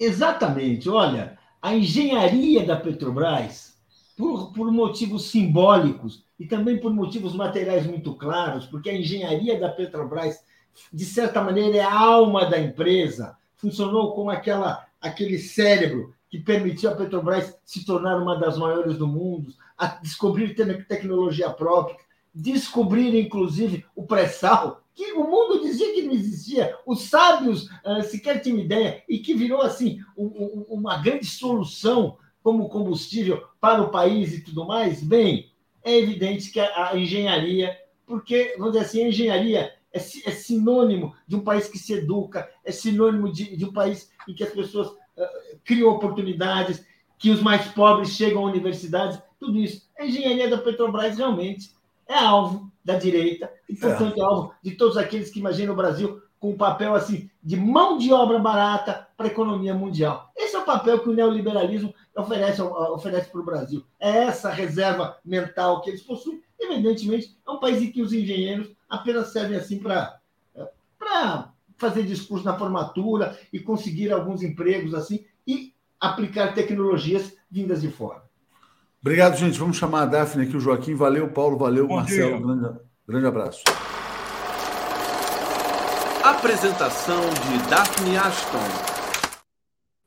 Bom dia, Daphne. Bom dia, Joaquim. Tudo bem com vocês? Bom dia, Léo. Bom dia, Joaquim. Bom dia, comunidade. Bom dia. Tudo bem, Joaquim? Bom dia, Léo. Bom dia, Daphne. Bom dia a todos os amigos que estão aqui reunidos hoje. Prazer estar Boa. aqui. aqui falou com voz de televisão mesmo, assim. Ângela Rebelo, eh, lembrando aqui do Eugênio Aragão, né? É, Reginalíssima. Zé Reinaldo Otan foi criada com finalidade que prazo? Porque continua em ação. Zé já saiu, né? Então amanhã a gente pode avançar nesse tema. E vou ler aqui o Carlos Alberto Veloso dizendo: quando a direita percebeu que não venceria o PT, começou o discurso político é tudo igual, para desmotivar o voto. Gleisi Lula, se o povo voltar a acreditar nessa falácia, o PT vai custar caro. Gente, a imprensa já está se reorganizando, né? o antipetismo está voltando com força total, por isso que é cada vez mais importante fortalecer a mídia independente. Com essa mensagem, deixo vocês aqui desejando uma boa terça-feira. Valeu, gente. Valeu, bom dia. Bom dia, Léo. Bom, vamos lá, vamos lá, Joaquim. Queria começar com você é, falando do Datafolha. Deixa eu colocar aqui na tela. É, data, da, o Datafolha dá conta que maioria, maioria estreita defende que Bolsonaro se torne inelegível. Mais da metade, 51% dos eleitores brasileiros, quer que o ex-presidente seja condenado, enquanto 45% o veem como inocente. Queria que você avaliasse, bom, como é que você vê a pesquisa da Datafolha em si, né? Mas também esse resultado é, que divide o país praticamente, né, Joaquim? Não é, não é novidade. Nós sabemos que é, a eleição foi bastante apertada, então não tem, não tem novidade. Nossa, é, era natural que uma pesquisa tivesse este resultado. O, o importante, no caso, é que o Bolsonaro ele precisa ser punido, e não apenas por ele ter popularidade ou não ter popularidade, ou por a maioria estreita defender essa punição. Porque o crime que ele cometeu, eleitoral, é grave. Essa foto que vocês estão vendo é, é a foto dos embaixadores que o presidente da República, na época, no exercício da presidência, Jair Bolsonaro, é, convocou para que ele falasse mal da justiça eleitoral mal de uma instituição brasileira e é, apresentasse é, um relatório ou fizesse ali uma explanação sem provas de fragilidade das urnas, falando da, da, da, dessa fragilidade. Então, ele cometeu um crime que justificaria até o impeachment. Como já sabíamos que o, o, Congresso, o Arthur Lira, não se movimentava, né? E a justiça recebeu a denúncia na época e no rito da justiça a decisão vai ser começa a ser tomada agora, né?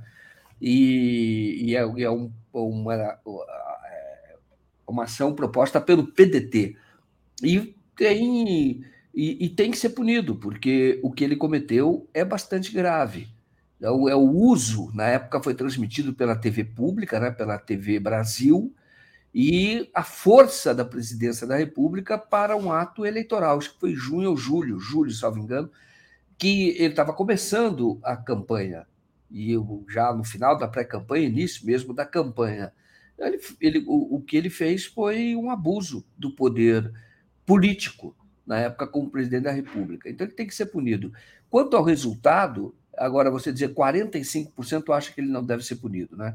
é isso, e tem os que não querem opinar. E 5, 51 dizem que, que ele deve ser punido. Mas essa não é uma questão é, que você deva colocar como plebiscito para o povo: pune ou não pune? Não. Isso tem que ser punido, porque isso é uma, é uma demonstração da força do judiciário brasileiro, da democracia brasileira. Então, é, não, não, esse resultado não deve influir não sei nem por que o Datafolha fez esse questionamento, porque isso não deve influir na decisão da Justiça Eleitoral. Tem que ser uma decisão técnica e os requisitos estão todos, todos atendidos.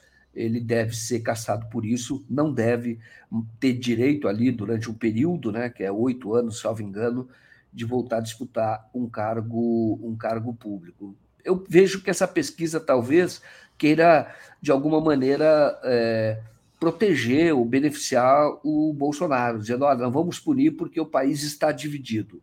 Essa não é uma, não é uma questão publicitária, é uma questão de necessidade de é, demonstração do vigor da nossa democracia.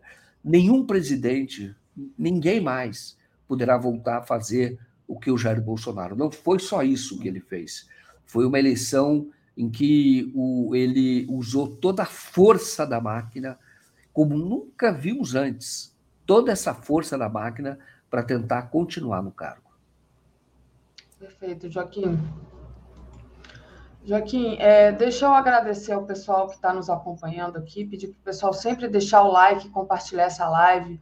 É muito importante deixar o like, gente, para a gente abranger mais, para a gente alcançar, ter mais alcance. O Carlos Alberto Veloso Lopes mandou um superchat aqui, disse, houve abuso de poder econômico e utilização da máquina pública. Sim. A não condenação, a autorização judiciária para outros criminosos.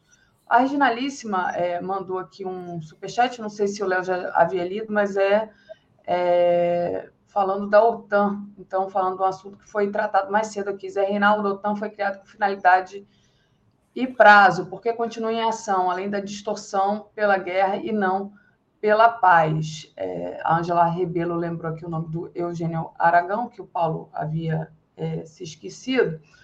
Então, a gente dá continuidade aqui, Joaquim.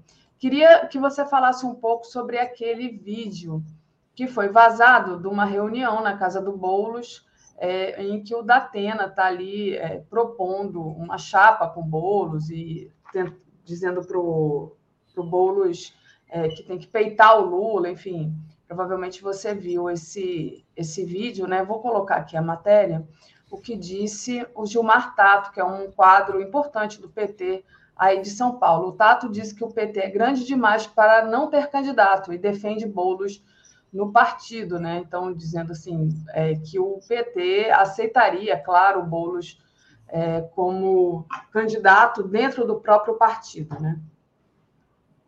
Perfeito. Então, o que nós temos que agora considerar é o seguinte: primeiro, esse vídeo não foi vazado, é, vou dizer, uma indiscrição de alguém que participou da reunião. É claro que foi uma ação política. Sim. E o Boulos está dando um recado. O Boulos está passando uma mensagem. Ele está, ele está, é, é óbvio. O Datena disse que quem divulgou é canalha. O, o Boulos também é, criticou porque disse que foi um absurdo terem vazado aquilo. Bom, tinha ali. A primeira pergunta, desculpa, Joaquim, só te interrompendo rapidinho. Primeira pergunta é como é que numa sala que tinha tão pouca gente, né? Alguém filmou aquilo e não se percebeu, gente. Eu fiquei me eu fiquei analisando a cena assim, falei, claro que é, tá muito estranho isso, né? Não, vamos, vamos, primeiro que é o seguinte, eu não sou político, eu sou jornalista, eu tenho que dar informação para vocês. Sim. Naturalmente, que eu falo para o nosso público, né? Claro. Naturalmente que aquilo foi, foi uma ação planejada, óbvio que foi. Oh, seria absoluta ingenuidade da minha parte dizer, nossa, teve alguém, um traíra ali que participou e vazou, coitado do Boulos, olha, colocou numa saia justa, olha só o Datena, puxa, a vida não mereciam fazer isso com ele, por exemplo. Poderia... Mentira, claro que não. Tem uma outra pessoa que eles, eles referem, que estava lá, que é o Crack Neto, chamado Crack Neto, que é o ex-jogador de futebol, que é um apresentador muito corajoso, por sinal, gosto até dele quando vejo algumas posições, mas eh, ele estava lá, então será foi ele? Então ele é o canalha, como diz o, como disse o, o, o Datena? Não, aquilo foi combinado. Como você mesmo falou, você imagina numa conversa ali alguém filmando, gravando o tempo todo, imagina. Você está ali e fala, não grava não, cara, estamos conversando aqui, é uma reunião pessoal, etc. Deixa para lá, entendeu? Não grava não. E justamente no momento, eles conversaram cinco ou seis horas, e o que foi divulgado é uma parte mais sensível, e é o recado do Boulos. Qual é o recado do Boulos? Eu vou ser candidato e é, eu, é, é, eu, que, eu gostaria de ter alguém que fosse de um outro campo, tá? para poder agregar votos, isto é, um Datena. O Datena não vai ser candidato. O Datena ganha muito mais como apresentador. Muito mais. Então ele não vai ser candidato. Ele nunca, ele não, ele não vai ser candidato nunca, pode esquecer. Então, isso não, não vai ocorrer. Então, o, o, o que, que o Boulos, o recado que o Boulos está passando, ele quer alguém, ou ele tem a possibilidade de ter alguém que seria de um outro campo, de um, que seria um Alckmin, vai, seria na chapa dele. E aí, qual é a resposta imediata do PT? que é através do Gilmar Tato, se filia ao PT. E aí você vai ter um, um candidato a vice é, que poderia ser de um outro campo. Agora, não dá para imaginar, e realmente não dá para imaginar, que o PT fique fora da eleição. Que o PT não dispute nem com um candidato a vice. Sendo um candidato, isso, isso é fora de cogitação. O PT ele, ele teve já três gestões aqui em São Paulo. E gestões muito bem sucedidas, que deixaram marca na cidade. É, é isso. E o que está acontecendo agora? O Boulos ele está tentando, é, na minha visão, tentar, ele está tentando fazer essa aproximação com outro campo, que não é de agora e tem o Datena como ator. O, o, o Boulos final de janeiro, ele deu entrevista para o Datena, na Rádio Bandeirantes. Uma entrevista em que o, o Datena levantou a bola dele o tempo todo. E que não é o que não é comum, porque o Datena nós sabemos que o Datena, nos, os partidos a que ele se filiou são partidos de direita. São partidos de direita, todos eles. E, e, tinha o apoio da direita e sempre dizia: vou ser candidato, vou ser candidato. E não era candidato porque não era para ser candidato. E aí eu tenho que dizer uma outra coisa para vocês, que é importante e não é uma acusação. Eu estou falando como funciona a política.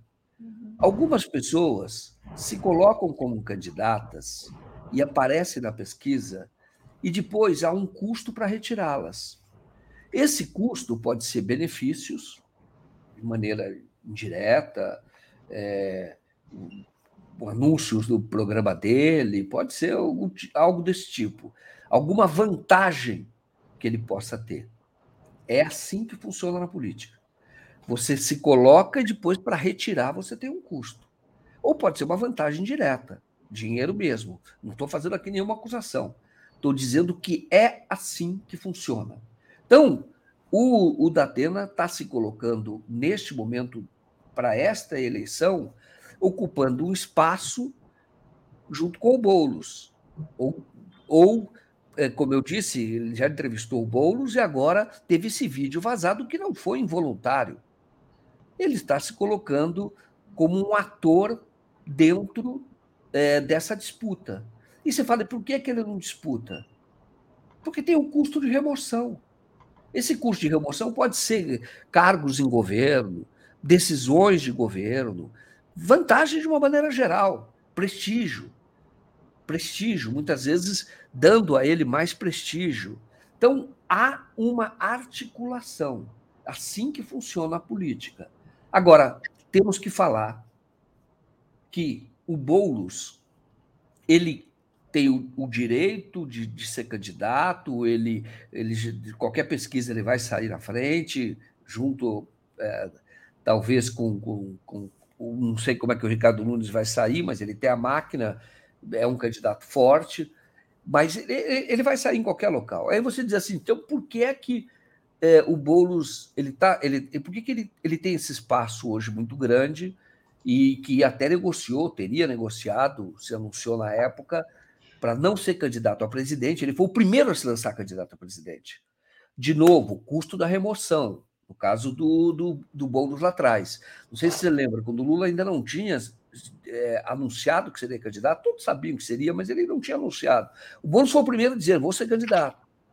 E é claro, que depois, para que ele fosse removido, houve conversas e teria sido feito um acordo em que ele teria o apoio do PT para disputar a prefeitura agora em 2024.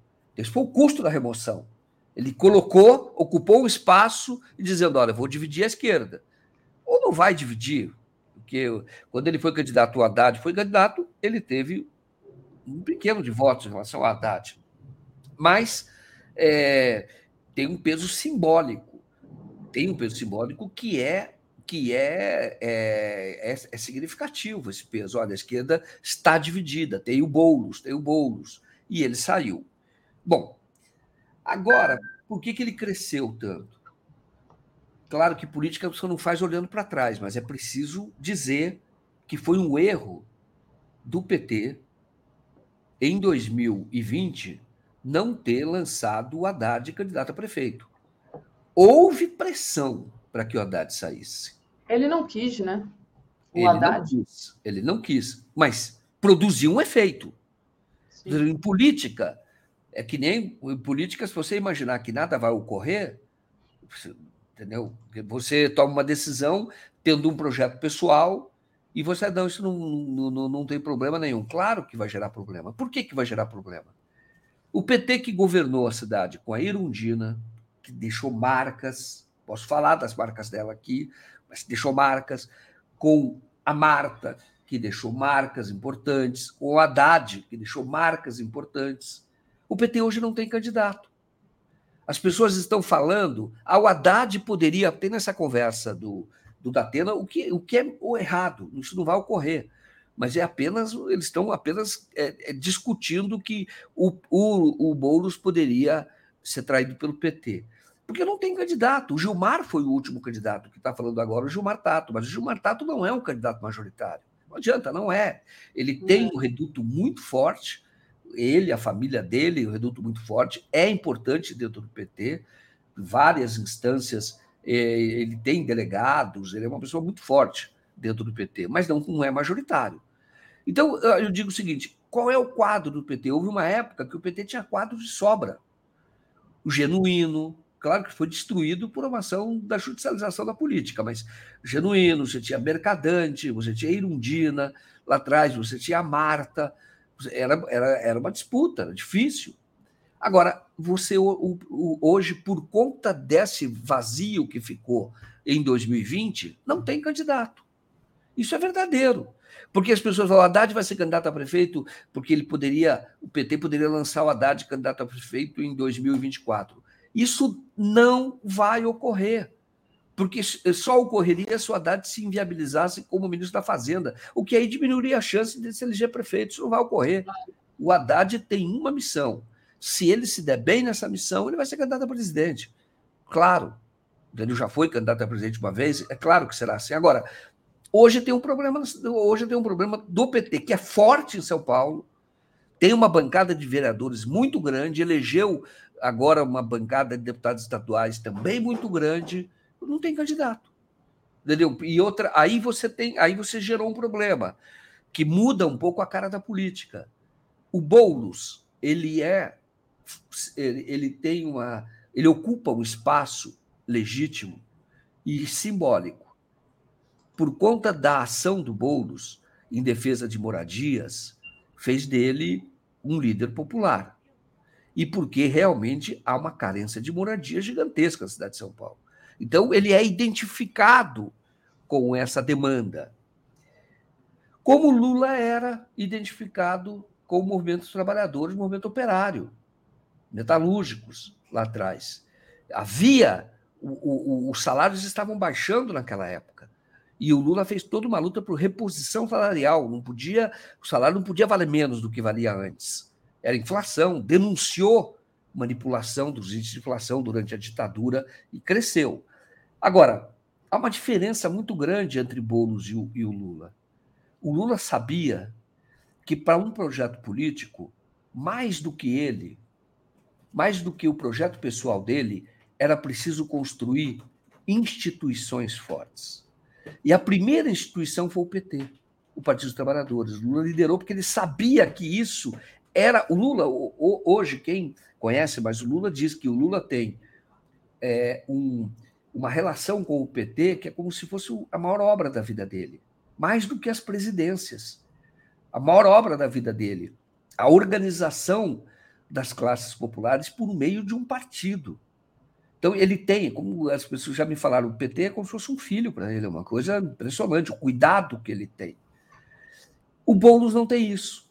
O Boulos, em grande parte, ele é, uma, ele é um personagem importante, ele é, é tem votos, é importante, tentou criar um partido, que era o Vamos, ele pensou em criar esse partido, porque ele nunca ele nunca se deu bem no PT, essa é a verdade. Ele nunca foi, ele nunca, ele nunca, nunca foi uma pessoa que se vê como alguém filiado ao PT.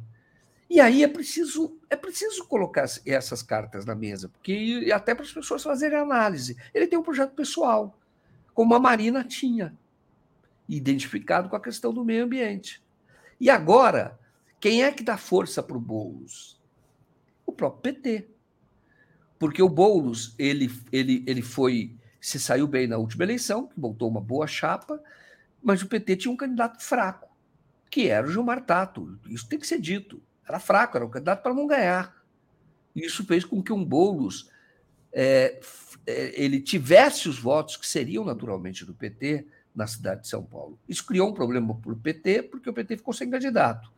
E o Boulos é um petista emprestado. Não é emprestado, ele não foi emprestado para lá, mas você não vê ele como petista, mas vota, o petista vota nele. E ele fez aquela chapa. E no segundo turno, o que, que o Boulos teve? Segundo turno, o Boulos, a votação dele foi a votação dele próprio, mais a do Gilmar.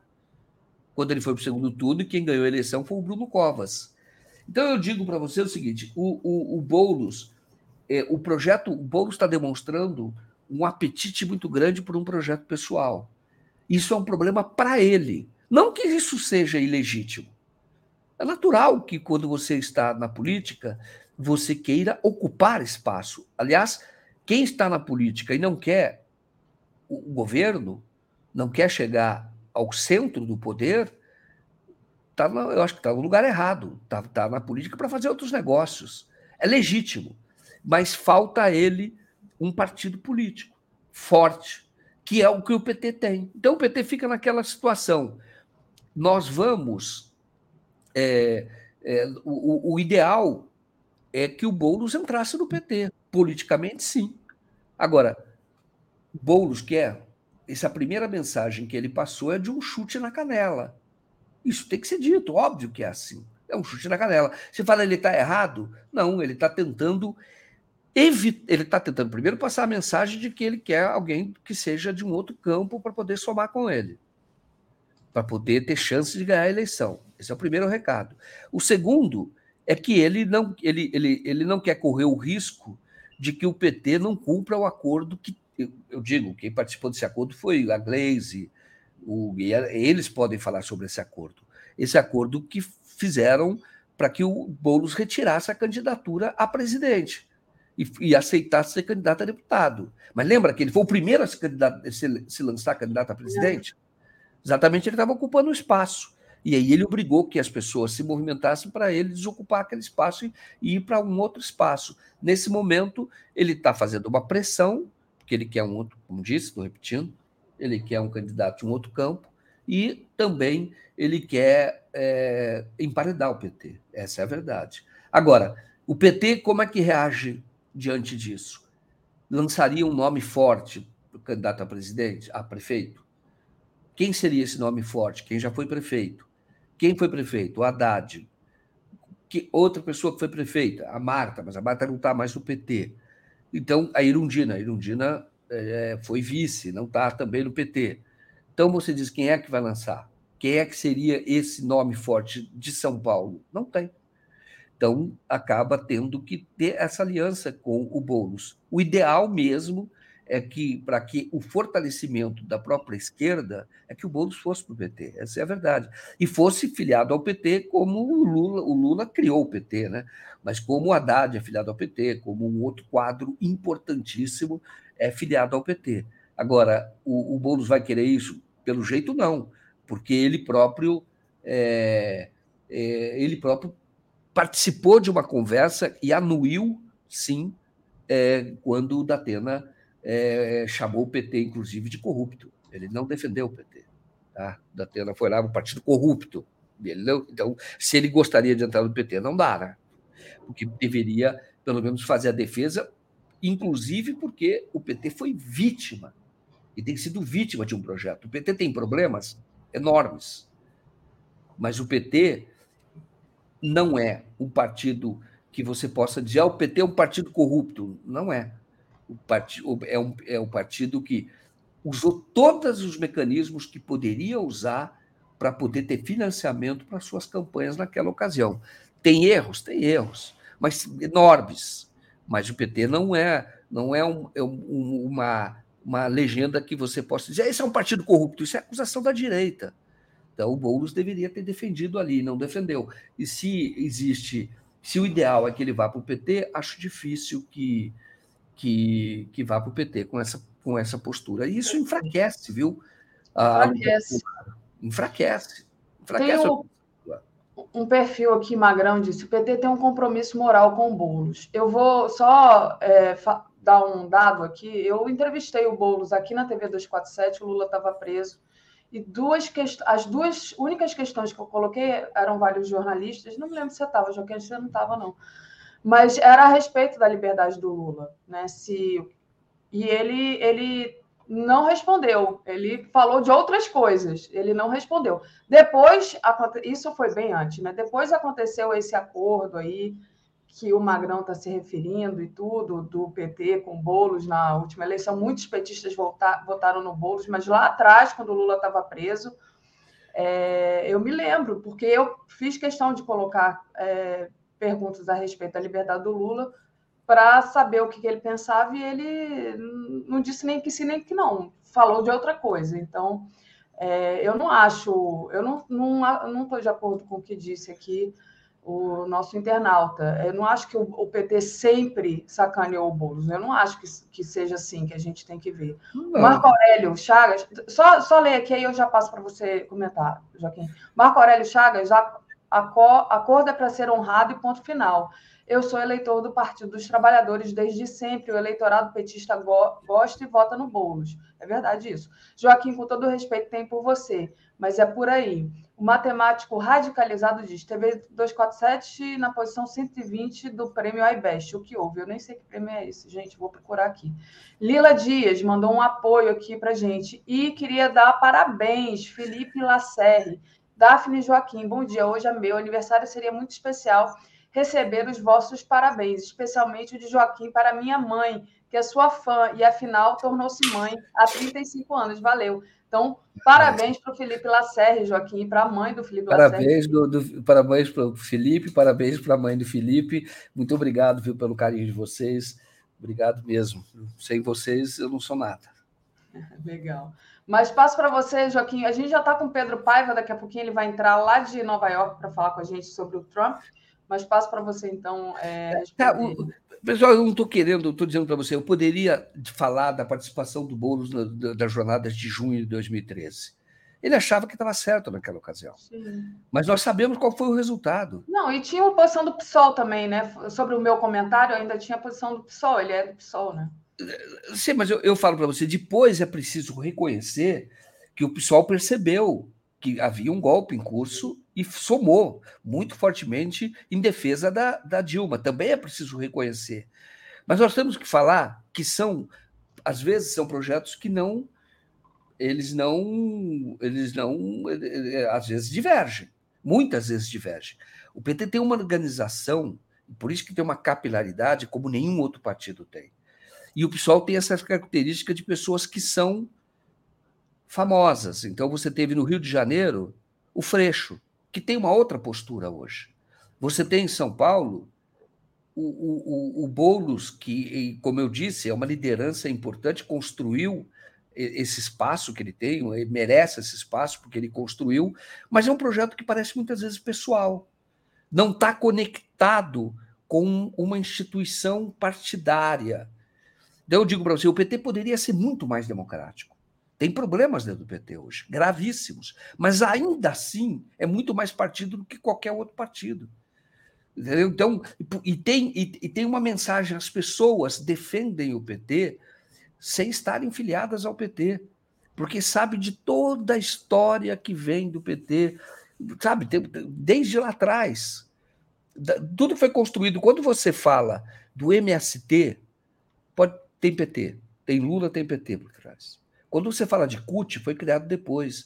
É, é, é, é uma organização que nasceu, teve divergências com Brizola naquela ocasião, mas nasceu como a organização da esquerda no final da ditadura.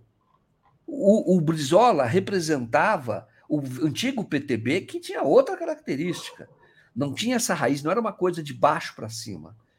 Hoje o PT tem problemas, eu não vou discutir aqui os problemas, uma hora a gente faz uma live só para falar dos problemas. Mas ainda assim, ele é um partido que tem essa raiz na história. Então, depois disso, assim como nasceu Lula no movimento sindical, ele nasceu ali por liderança política, nasceu o PT, porque não queriam que ele formasse o PT, ou queriam que no máximo ele fosse para o MDB naquela ocasião. MDB. E daí depois nasceu o, o, o, o Lula lutando muito para isso, nasceu a CUT, nasceu a MST, isso é fruto das lutas democráticas. O PSOL nasceu como uma dissidência do PT. É dissidência porque o PT chegou ao governo. Agora, não tem essa raiz que tem o PT, é claro. Então, quando eu falo para vocês que o PT, na história do Brasil, ele é um divisor, é um marco. Não, não há nenhuma experiência anterior. Havia o trabalhismo do Getúlio Vargas, mas era um movimento de elite que era conectada com intelectuais, era diferente. Era diferente. Agora, o, o, o, partido que nasce dessa luta dos trabalhadores, claramente, é o PT. Então, não estou aqui defendendo o PT, não, não, entenda isso. Eu acho que a esquerda deve ter, de fato, uma outra agremiação que seja mais à esquerda, etc. Mas tem que entender que muitas vezes essas pessoas elas acabam, elas próprias, nesses partidos, por não terem um partido que tem essa linha histórica que, que o PT tem, acabam é, se é, sendo reféns até de projetos pessoais. E veja que esses políticos, como o caso do Freixo, vai diminuindo. Porque não tem essa força. E o, e o Lula sabia disso desde o início. Primeiro, que a força dele vinha do sindicato. Depois ele sabia que a força dele tinha que criar o PT, porque a força dele vem do PT. É. O próprio Molon aqui também, é, depois daquela confusão da candidatura ao Senado, meio que sumiu, né? É, o Kaique Butler diz assim: Boulos e Datena no PT, Carla Toscani, o PSOL foi criado para destruir o PT. Não vai ter Copa e o apoio à Lava Jato são só exemplos. Ah, obrigado, Kaique, mandou duas contribuições aqui. Estela Bettini, esta contribuição é pela análise do Joaquim. Muito bom. Então, obrigado. Então, muito obrigado. É, Joaquim, é, eu estou com o Pedro aqui e ele vai estar tá, tá falando lá dos Estados Unidos a respeito da, do Trump hoje, né? Se apresentando uhum. à justiça. Então, eu queria te agradecer demais a sua Legal. análise de hoje e te desejar uma, uma ótima continuação. E trabalho a gente se vê na quinta. Legal, Daphne. Bom programa para vocês. Até mais. Valeu. É, gente, eu vou trazer aqui para me acompanhar, junto com o Pedro, Brian Mir. Bom dia, Brian, tudo bem? Está fechado seu microfone. Bom dia, tudo bem? Um dia interessante nos Estados Unidos, né? Pelo menos. Sim, hoje tem notícias quentinhas ou fresquinhas, que o Pedro está lá na rua, deve estar tá um ventinho. Peraí, deixa eu trazer ele aqui. Bom dia, Pedro. Bom dia, Daphne. Bom dia, Brian. Bom dia a todo mundo. Um dia interessantíssimo e aqui em Nova York amanheceu uma, um dia maravilhoso. Não tem uma nuvem no céu, um dia um céu azul, tá tudo muito bonito por aqui. Que, que ótimo, então. Bom, gente, é, hoje é, tem o Trump se apresentando à justiça, né? É, eu vou. O Pedro está lá na, na rua, deve estar tá acompanhando, né, Pedro? Qual, qual é a previsão? O Trump já chegou, vai chegar? Como é que você está? É, o que está acontecendo aí nesse cenário? O Donald Trump ele já chegou em Nova York, né? Ele chegou ontem em Nova York, ficou na Trump Tower, onde ele fez reuniões com advogado, com assessores, é, não tem previsão ainda do horário que ele vai chegar aqui na corte, tá? Esse prédio aqui é o prédio da corte de Nova York, onde ele vai se apresentar hoje. É, aqui está com uma segurança hiper reforçada, tem muitos policiais da, da, guardas da polícia de Nova York, tem várias vans da polícia de Nova York, tem cercados durante todos os quarteirões próximos. Aqui tem muita mídia, mídia do mundo inteiro andando para cá. Eu ouvi gente falando dos mais diversos idiomas que existem e tem também helicópteros que estão super, é, que estão sobrevoando a região é, incessantemente. E pelo incrível que pareça, Nova York não é um lugar que tem tanto helicóptero assim quanto, Nova, quanto São Paulo, por exemplo.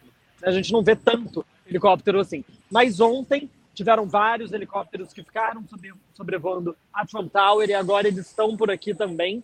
Então a expectativa é de que ele compareça hoje aqui para receber a para poder, enfim, é, descobrir quais são as acusações né, contra ele. A mídia dos Estados Unidos está falando que são mais de 30, mas essas acusações estão sob sigilo.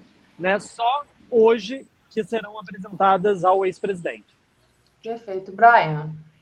Pedro, uh, você pode ver se uh, tem manifestantes pró ou contra já na área, já chegando, ou você acha que a polícia vai deixar todo mundo uma área de segurança ao redor do tribunal? Olha, Brian, ontem, em frente à Trump Tower, tinha um número bem reduzido de manifestantes pró-Trump e um número também bem reduzido é, a favor da sua prisão. Hoje, aqui na corte, pelo menos agora, ainda está bem cedo aqui, né? Eu cheguei aqui às sete da manhã, agora são sete h é, não vi nenhum manifestante, nem pró, nem a favor, não tem, pelo menos não vi ninguém aqui na região. É possível que apareça. Mas o prefeito de Nova York fez um, um pronunciamento muito duro a respeito disso. Né? A Marjorie Taylor Greene, né, que é uma grande representante do trumpismo hoje na Câmara dos Deputados, ela falou que viria para Nova York e que faria uma manifestação contra a prisão do Donald Trump. É, existe, como eu disse, poucos manifestantes que foram a Trump Tower. Mas o prefeito de Nova York disse que tem 35 mil guardas da NYPD, da polícia de Nova York, que, vai, que estão prontos para entrar em ação em qualquer caso de violência. Né? Tem um trauma muito grande em relação ao 6 de janeiro, né? e tem uma preocupação muito grande na população de Nova York no geral sobre o que, que pode acontecer aqui. Então, há muita gente falando que vai trabalhar de casa, que está com medo de pegar o metrô, tem uma, uma, uma preocupação no ar, mas, ao que tudo indica, nada parecido com o 6 de janeiro, pelo menos, deve acontecer hoje. E eu estou vendo muita imprensa aí, né? Bastante jornalista está aí na área do, da imprensa, né? Como é que a imprensa está tratando? Olha, bastante gente, né? Bastante equipamento também. Como é que a imprensa está tratando esse caso, é, Pedro? A cobertura que está sendo dada?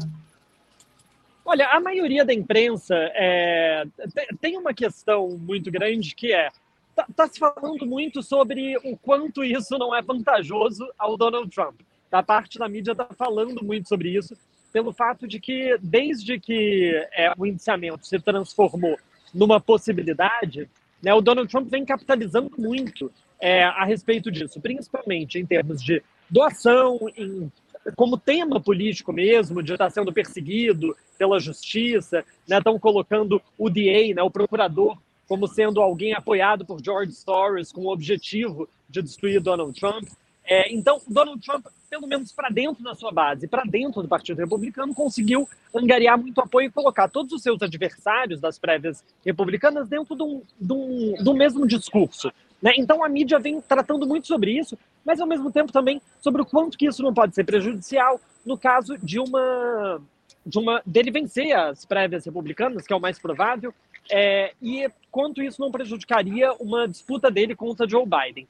É, por outro lado, existe também a mídia conservadora, né, principalmente a Fox News aqui nos Estados Unidos, falando, dando espaço a essa, a essa teoria de que esse seria um, um julgamento politizado, né, que o objetivo seria destruir Donald Trump politicamente, principalmente pelo fato de que é uma acusação de um misdemeanor, né, é um crime pequeno, não é um, um, um crime muito grave, é um crime punido com menos de um ano de prisão aqui em Nova York, então, existe uma, uma, um debate sobre se não seria, é, não teria essa motivação política. Né? Mas a mídia, no geral, está acompanhando de forma muito, muito presente essa questão, né? porque é a primeira vez que o ex-presidente é indiciado nos Estados Unidos. E a gente sabe que, independente de qual seja o crime, né, por mais que ele possa parecer um crime pequeno diante de todas as acusações que Donald Trump sofre, é, definitivamente não seria bom para ele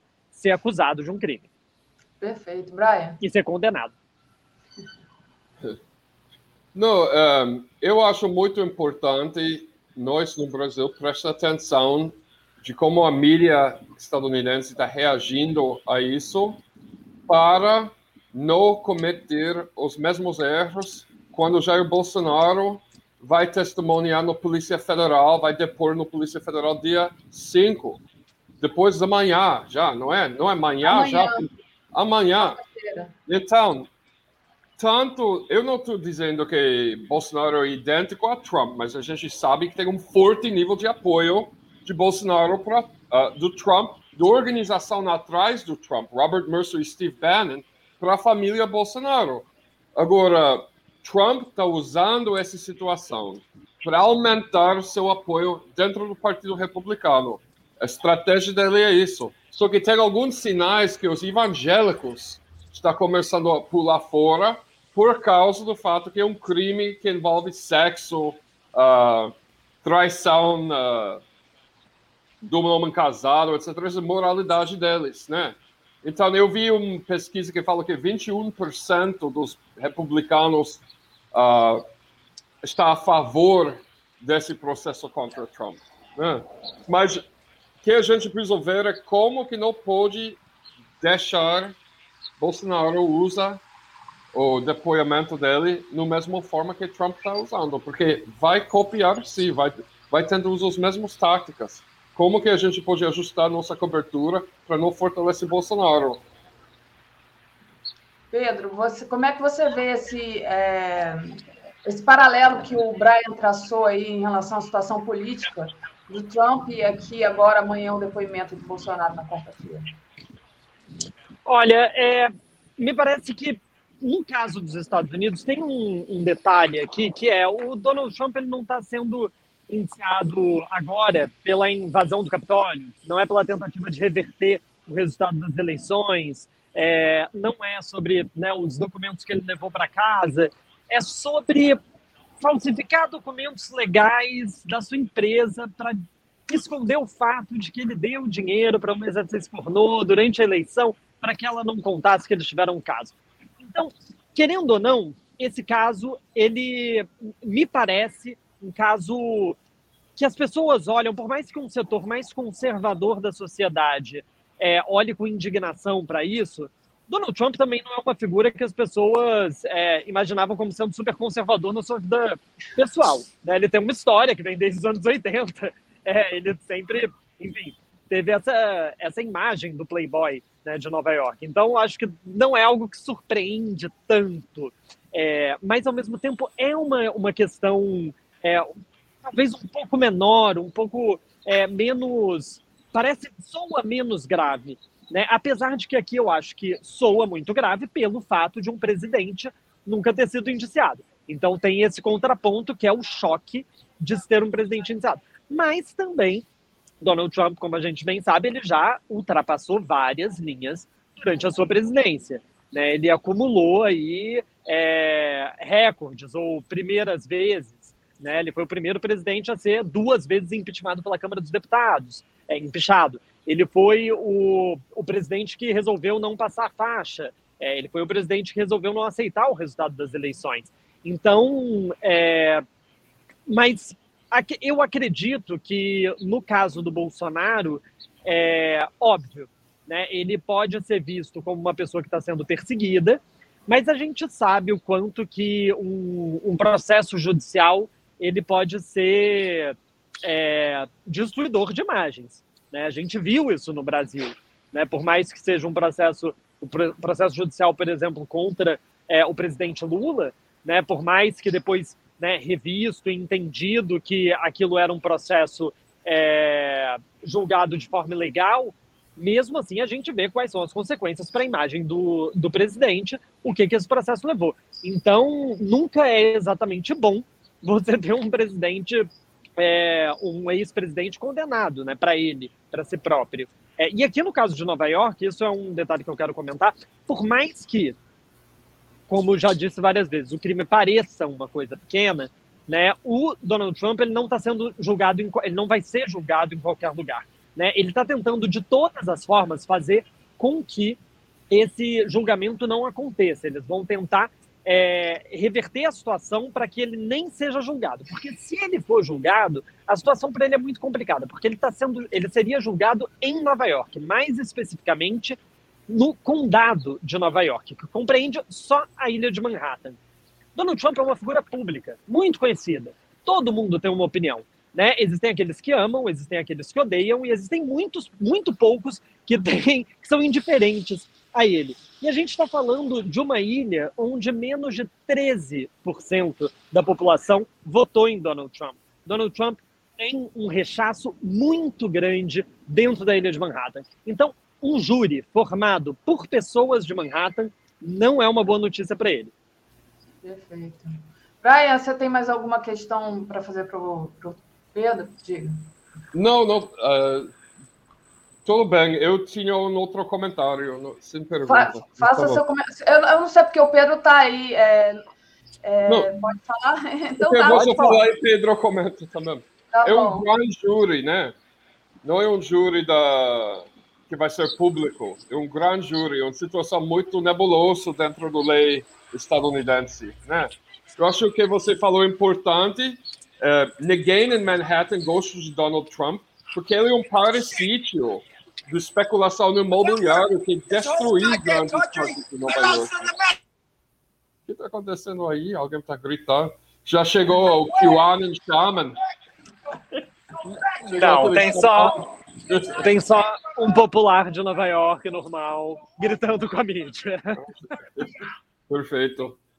Não, um, eu vi agora, agora mesmo, no jornal uh, do Fox, que ele está dizendo que Trump pode ser uh, acusado de 32 felonies, que felon, felony não tem equivalente dentro da jurisprudência brasileira, é, é um crime mais grave, com pena acima de três anos. No, então, em um lado, tem um parte da mídia está dizendo que vai ser um que é chamado misdemeanor, que é um crime menor, e outras pessoas estão estimando que vai ser 32 ou 33 crimes graves que vai ser um, feito acusado contra Trump de hoje. É, é, é difícil para saber, porque ninguém, como você falou antes, ninguém sabe. É toda especulação até esse momento. A gente não nem sabe por que ele foi chamado para depor hoje, oficialmente, né? Que está sobrando na mídia é toda especulação. Né? No caso do Bolsonaro, amanhã, a gente sabe exatamente por que ele está indo lá. Ele recebeu um presente no valor de 3 milhões de euros, né? É, cinco vezes mais caro do que o valor do triplex em Guarujá que Lula nunca recebeu.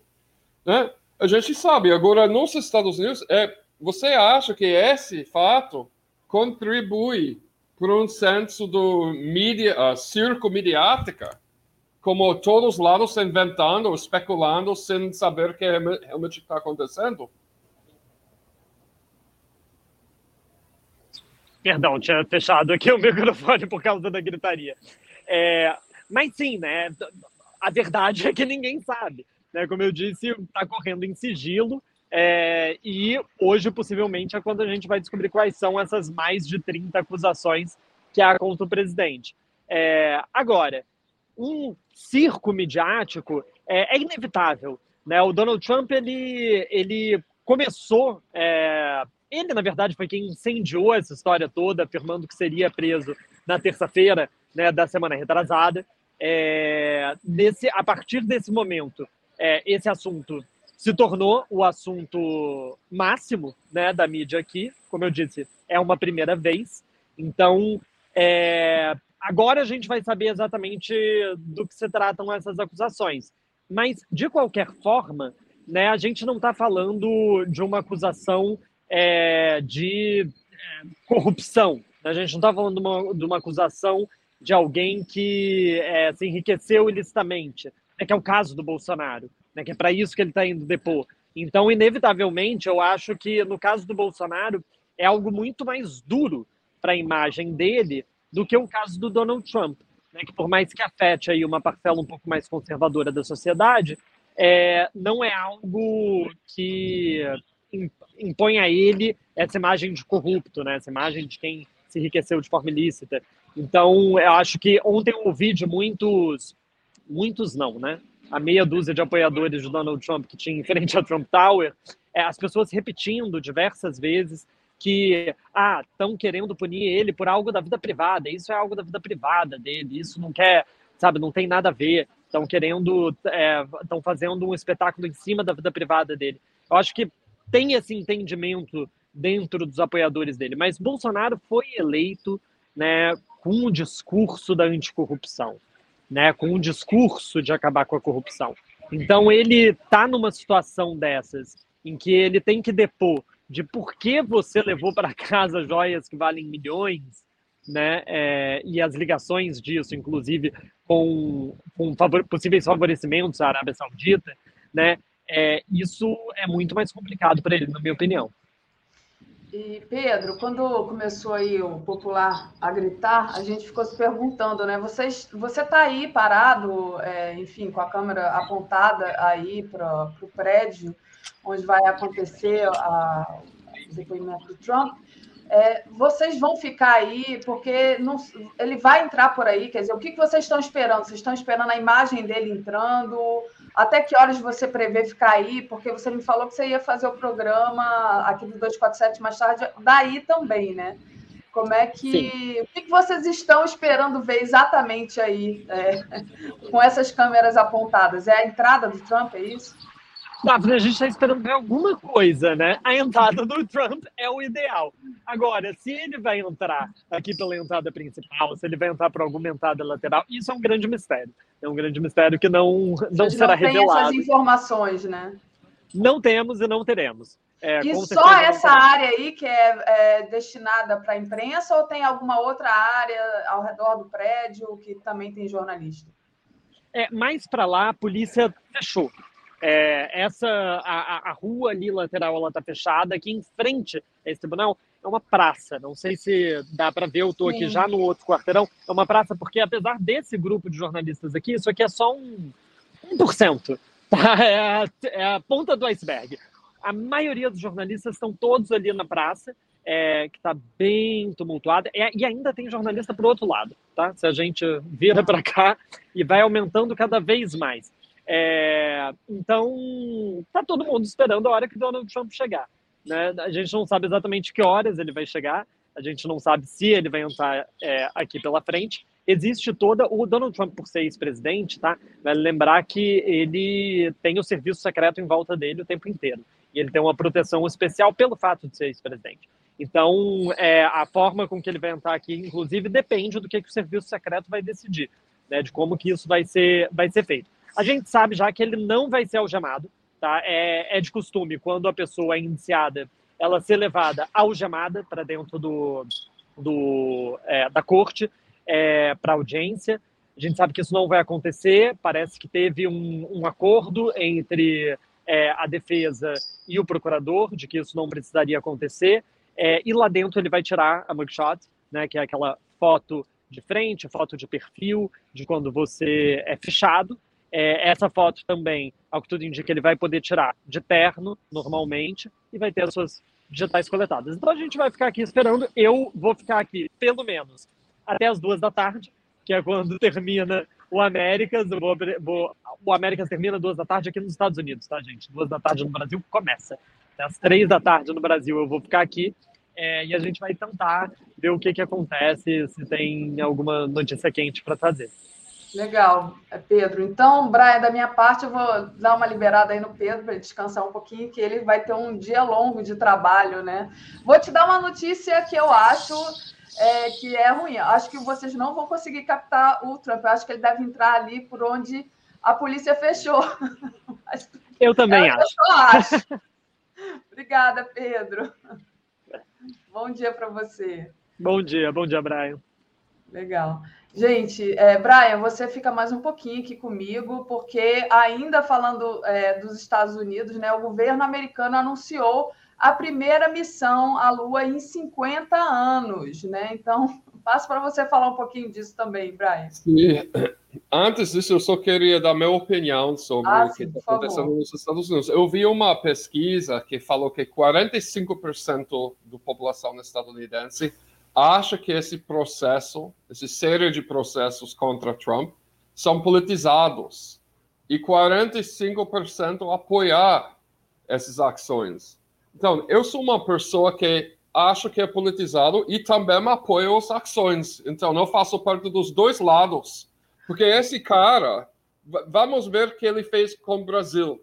Ele que inventou o negacionismo de Covid-19, que foi pegado pelo Jair Bolsonaro. Ele que mandou 2 milhões de doses de cloroquina para Jair Bolsonaro. O CPI aqui no Brasil mostrou que a atitude negacionista do Jair Bolsonaro, muito fortemente influenciada pelo Trump, foi responsável para 300 mil mortes nesse país, em Brasil. Entre esses que morreu de Covid, 12 parentes da minha esposa. Então, eu espero que, independente se é politizado ou não, que eles usem qualquer desculpa para botar Donald Trump na cadeia, porque ele é um assassino.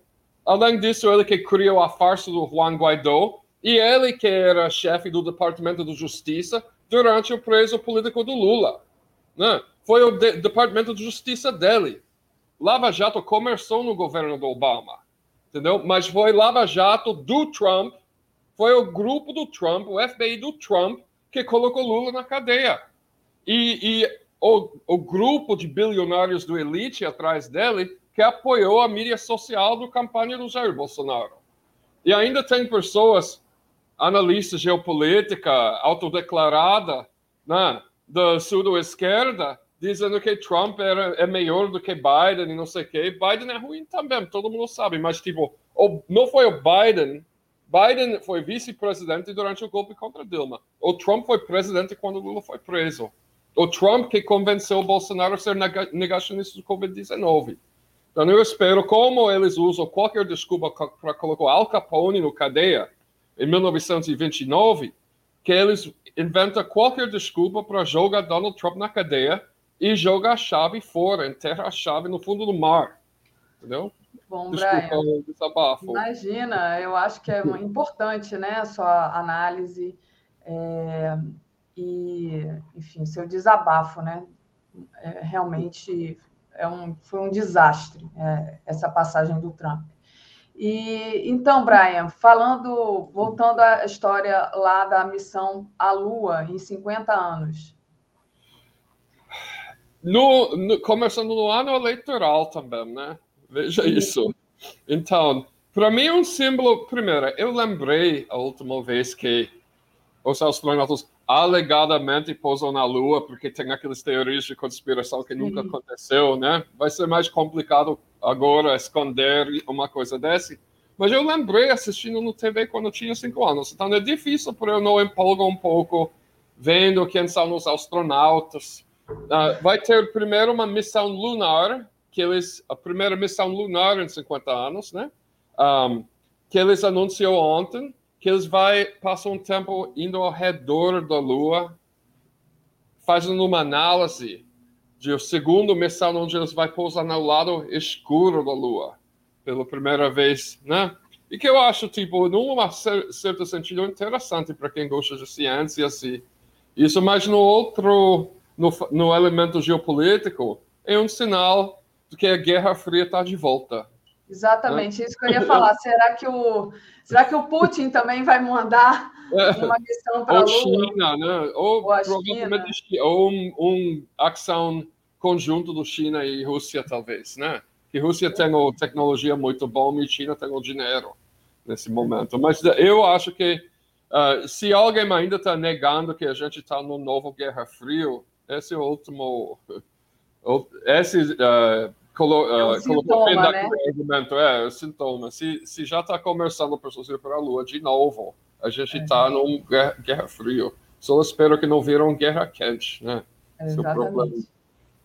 Bom, Brian, queria te agradecer demais. É, deixa eu só ler aqui, antes de você sair, o comentário do Luiz Benevides, que diz: Adoro a elegância de todos na tela, mas Brian com a camisa do Saba e a Auréola Porofana hoje roubaram a cena. Vale de todo tipo de feitiço contra o coisa. Então, obrigada, Brian, pela tua participação hoje, tão bem vestido aqui na TV se eu, se eu sabia que Pedro seria tão elegante, iria pelo menos colocado uma camisa um pouco mais formal, porque eu acho Não, que ele mas... é elegante, mas, mas eu gosto. Você está ótimo. Tá bom. Está ótimo. Obrigada, valeu. Tchau. Gente, trazendo aqui Tereza.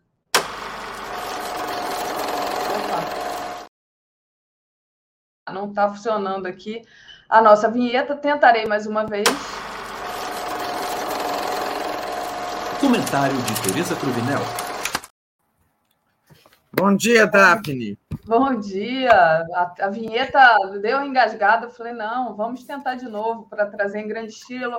A gente tem até umas vinhetas novas. Já que o, o Brian estava é. fazendo tanto sucesso aí hoje, né?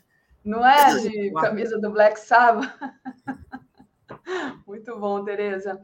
Bom, Tereza, vamos lá, né? Queria começar falando é, sobre a, o plano fiscal, o arcabouço fiscal, né? O Haddad deu entrevista, disse que vai precisar de 150 bilhões para executar o plano fiscal e a gente se pergunta, né? Da onde vai vir tanto dinheiro? Passo para você. Então, desde o início, desde o dia em que o, arcabouço fiscal foi apresentado, os economistas, eh, jornalistas, analistas, o que todo mundo se perguntava, mas como fazer a receita crescer?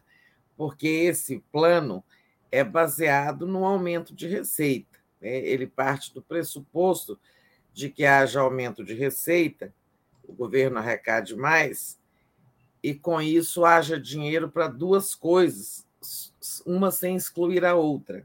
Né? Que haja dinheiro para o governo gastar só 70% do que houve de aumento, deixando aí uma sobra para fazer para zerar o déficit das contas públicas no ano que vem, fazer um superávit, uma economia, né, no, no 2025 e uma economia ainda maior, um superávit de 1% do PIB em 2026. Isso é importantíssimo, é o que todo mundo cobra. É, no mundo mais liberal, é, que haja um controle da explosiva dívida pública brasileira. Então, se começa a ter superávit, sinal de que a dívida, né, esse dinheiro do superávit vai para o abatimento da dívida e ela começa a decrescer, ou, no mínimo, ficar sob controle, porque nós estamos com a dívida aí de 77% do PIB. Isso é uma pessoa dever quase tudo que ela ganha por mês, né? É, alguém que, sabe, é, trabalha o mês inteiro e no fim do mês paga quase tudo em dívida. Né? Mas, ao mesmo tempo, o plano fiscal ele, pre, ele prevê né, esse, digamos, esse aumento, que esse, parte desse aumento da arrecadação vá para o superávit, vá para atenuar a dívida, mas que também haja dinheiro para gasto, investimento, para aumento de gastos com algumas políticas públicas e investimento também fixa um peso de investimento, permite que o gasto cresça de 0,6 a 2,5 né, por ano. Então, ele atende as duas coisas, mas é, é, equilíbrio e crescimento, digamos assim. Mas para atender essas duas necessidades, é preciso que haja aumento de arrecadação. E aí é a pergunta: como fazer a arrecadação crescer quando a economia está resfriada, as pessoas estão comprando, comprando pouco, as empresas investindo pouco, etc. E aí é que entra a fala de ontem do Haddad, nessa entrevista que ele deu para a Globo News, onde ele anunciou que vem aí um pacote de ajuste tributário é, que, que ele está dizendo? Que esse pacote, medidas que o governo vai anunciar agora, nossa expectativa agora não é mais com o arcabouço fiscal, é com esse pacote é, de ajuste tributário que ele garante que não tem aumento de impostos para quem já paga, mas que o foco desse, dessas medidas que vem aí é, é nos naqueles que são pouco taxados ou isentos. Ou seja, é, como disse ele, basta cobrar de quem não paga. Né? Aí vamos ver se é fácil fazer isso. Muita gente diz que entre, a pra... entre os cálculos, o planejamento e a realidade vai uma grande distância, a gente sabe que é assim mesmo, né? É... mas ele dá alguns exemplos de como se pode buscar é, esses recursos. Isso é no curto prazo, porque para longo prazo é a reforma tributária, essa que vai ser aprovada pelo Congresso para vigorar a partir do ano que vem. Mas já no curtíssimo prazo, o governo vai começar a arrochar alguns setores, esses que ou não estão pagando, ou sonegam, ou estão isentos, têm privilégios, como disse o Haddad. Né?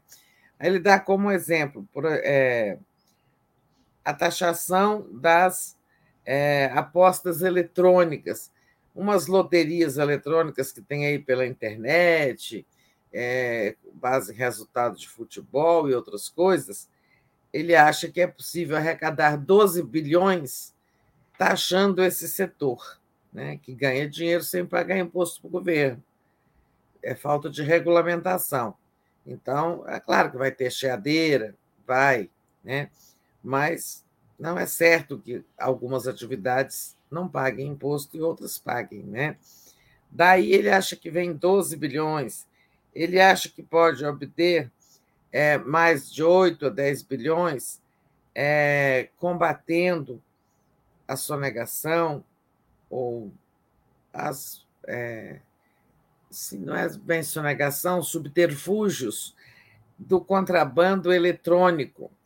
Ele aponta que são alguns é, grandes players internacionais, esses sites né, que vendem eletrônicos pela internet e que não pagam dinheiro, e que não pagam imposto. Você vê que é,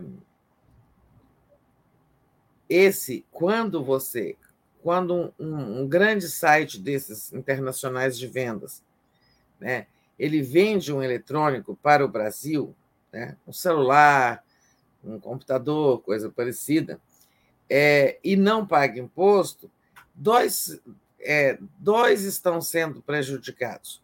O governo brasileiro, que não recebe a sua parte de impostos, e também o fabricante nacional, né, que deixou de vender é, em favor de um fabricante estrangeiro. Isso realmente não é certo. Né? Não vamos falar os nomes aí, mas esses, essas grandes plataformas de venda pela internet, é, até porque eu não sei né, quem é mesmo, mas a gente intui, a gente sabe mais ou menos que, quem são esses players internacionais que vendem dessa forma. Eles manipulam a venda como se fosse uma, é, uma venda de pessoa para pessoa, uma remessa de pessoa a pessoa, e nada de imposto. Né? É, ele deu outro exemplo, diz que pode tirar aí uns 80 bilhões, proibindo que empresas que obtêm uma isenção fiscal de ICMS, que é um imposto estadual, em algum estado, ela use aquele crédito tributário para abater impostos federais. Realmente, se acontece isso, está errado. O Estado, quando quer atrair uma empresa para lá, né, para gerar emprego ali e tal, os estados, isso é chamada guerra fiscal. Os estados oferecem isenção total ou parcial é, de ICMS, que é o imposto deles. Então, eles podem fazer isso. Agora, não se pode que esse, esse, esse abatimento vire também o abatimento do imposto federal. Né? A guerra fiscal é exatamente a disputa entre os estados para ver quem oferece mais atrativo fiscal, quem reduz mais o imposto estadual. Agora, a guerra fiscal entre os estados, ela já é ruim em si, e pior ainda se está dando prejuízo para os impostos federais. Agora, é, todo mundo acha difícil, que isso não é muito fácil de fazer, porque se já tivesse sido feito, se tivesse, se fosse fácil, os outros governos já tinham feito, que todo mundo quer dinheiro no caixa, né? Não é fácil. É, depois você pode ler a Regina aí. É, tá. eu quero responder a ela. Verdade, o problema dos juros, eu sei, é, eu ia até falar sobre isso agora em seguida. É, ontem, o Haddad, depois de anunciar essas medidas, ele encontrou o Campos Neto. Voltaram, que foi uma conversa amigável, voltaram a falar dos juros. Realmente, eles precisam crescer, porque o aumento da arrecadação depende também, depende dessas medidas aí de ir atrás de quem não está pagando, mas depende, sobretudo, de crescimento da economia, né? que as empresas vendendo mais vão pagar mais impostos. Agora, relativamente à, à, às, à dívida pública, ela cresce por causa dos juros, sim. Então, se não tiver uma redução, é, também ela não será diminu ela não vai diminuir. Ela cresce como massa de bolo porque os juros estão altos. Agora, ela cresce também porque o governo não tem abatido. Né? É, o governo só tem expandido a dívida. A dívida pública vem de quê, gente? Ela vem da emissão de títulos quando o governo não tem dinheiro e ele emite títulos. Então, nesses tempos de Bolsonaro, é, com a desculpa da pandemia e depois com tantos benefícios que ele concedeu, com todas as falsas bondades e responsabilidades do Bolsonaro e do Guedes, né, eles expandiram a dívida também com emissões. São as duas coisas. Quando o governo gasta sem lastro, ele emite títulos. Ou seja, ele emite um título, vai no mercado e pega o dinheiro. E aquilo vira dívida. Né? Então, foi isso que ele anunciou ontem. A nossa nova expectativa agora é por, pelo anúncio dessas medidas tributárias. Perfeito, beleza. Aproveito e faço aqui um pequeno intervalo para agradecer aos chats, aos superchats, aos likes, né? Que vocês não vão é, esquecer de deixar. Alguns eu vou comentar, começo da tá. Regionalíssima. Tá. tá, vou ler aqui. Então, deixa eu só ver onde é que eu é, parei. Nossa, tá, tem um monte de superchat. O, a Regina Aquino, que foi esse que você disse que queria comentar. É, ah, não é a Regionalíssima, é a Regina não, Aquino. Não, é a Regina Aquino. Diz que discorda, discorda de que precisa discordar, não tem problema essa dívida de 77%. O problema é os juros que o Banco Central impõe, impõe sobre a dívida. Ela diz para ter cuidado com o discurso, o Estado emite dá valor do dinheiro, as famílias não. O Ed Porrei disse que o MEC finge suspensão. Repete aí para mim, por favor. Que é Ela diz, querida Tereza, preciso discordar. Dois pontos. Não tem problema essa dívida de 77%. O problema é os juros que o Banco Central impõe sobre a dívida. E aí ela pede para ter cuidado com o discurso. O discurso é dois pontos. Estado emite valor e dá o Estado emite e dá valor do dinheiro, as famílias não. Né? É esse discurso que ela pede para ter cuidado, que o é. Estado emite e dá valor do dinheiro, as famílias não. Pois é, eu também preciso discordar, Regina. É, é, as, os, os, juros fazem a dívida crescer, mas a dívida cresce é, porque o governo emite também. Tá? Então, uma dívida que se aproxima dos 100% do PIB, ela é perigosa para uma economia, para qualquer economia. Né? É, é, preciso que ela fique num patamar mais controlável. Tanto que um dos grandes esforços do Lula, e ele vive repetindo isso no primeiro governo dele, foi quando ele reduziu a dívida de 60%, acho que 62% do PIB para 30 e poucos. Né? Ele se orgulha muito disso porque é importante para a credibilidade de um governo, de uma economia, ter a dívida num, num, num patamar mais razoável. Então, assim, a dívida em 77% do PIB é problema, sim. Agora, juros nessa altura também são um grave problema, porque fazem ela crescer. É como pó royal na massa de bolo, tá? É o fermento químico na pasta de bolo, para não fazer propaganda de ninguém, mas já fiz sem querer. É, então, é, e a emissão de dinheiro é, sem lastros, as emissões também, porque a emissão é um dinheiro que não foi arrecadado, né? O governo não tinha, ele buscou no mercado. É, então, esse é o meu discurso, porque são coisas em que eu acredito. Tereza, terminando aqui de ler um pouco é, das nossas mensagens, então, Edipo Rei disse assim: MEC finge suspensão, lamentável. Essa coisa da suspensão do MEC foi longamente discutida ontem no Boa Noite 247. A da Seabra, não é novidade, da Atena já revelou o desejo de sair candidato com bolos publicamente. A direita quer o racha e fragilizar ainda mais o governo Lula. Não duvido que pode ser com a conivência do Datena. Kaique Butler pediu é, o Trump na cadeia e o Bolsonaro também. Ariel Selemi mandou aqui um apoio. A Binha, Binha, ou Binha, Binha, só vazou chantagear o PT com o trai, ninguém quer. É, não entendi aqui, mas estava falando dessa, do vídeo do Boulos, que a gente vai comentar daqui a pouco. Né? Genealagem, o PSOL adora bater nas coligações do PT e agora José. É Marcos Falcão, exatamente, falando para o Joaquim, não é plebiscito falando do que é, sobre a pesquisa da Folha, que está dividido, né? Pessoas que acham que o Bolsonaro tem que se tornar inelegível ou não.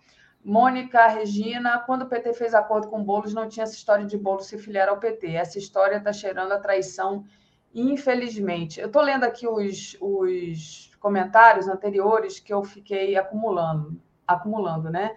E é, acho que foi isso, acho que eu já li todos. E aí, daqui a pouco, Tereza, a Ana Cláudia Figueroa mandou aqui um super sticker para gente, então obrigada, Ana Cláudia, você também. Daqui a pouco a gente fala dessa, desse vídeo, né? Mas antes de falar do vídeo, tem outros assuntos que eu gostaria de trazer. Um é sobre esse cerco que vai se fechando em torno de Anderson Torres e Bolsonaro, no que diz respeito ali ao golpe ou aos golpes que eles planejaram, né? O Anderson Torres, que fez o levantamento das sessões eleitorais em que o Lula ganhou no primeiro turno e tentou empurrar a Polícia Federal para que a Polícia Federal tentasse impedir os eleitores de votar no segundo turno. A gente tem matéria hoje é, na, no, no site Brasil 247, né? Que é assim: olha, Polícia Federal apura se Torres agiu a mando de Bolsonaro ao bloquear estradas e dificultar acesso de eleitores de Lula às urnas, né? É, então, policiais esperam colaboração do ex-ministro para que o inquérito possa avançar. Tereza. Então, é o cerco se fechando. É, o cerco está se fechando em duas questões, né? Tanto na das joias, que é, sobre o qual, né, um caso sobre o qual o Bolsonaro vai depor amanhã, né, vai prestar esclarecimentos à Polícia Federal, e tem ali auxiliares deles que, dele que já vão dizer que agiram a mando dele ao tentarem resgatar aquele, aquele pacote que foi apreendido pela Receita Federal, com aquele monte de, de, de diamantes, valor de 16 milhões e meio, etc. É, então, assim, ali está se fechando. Né?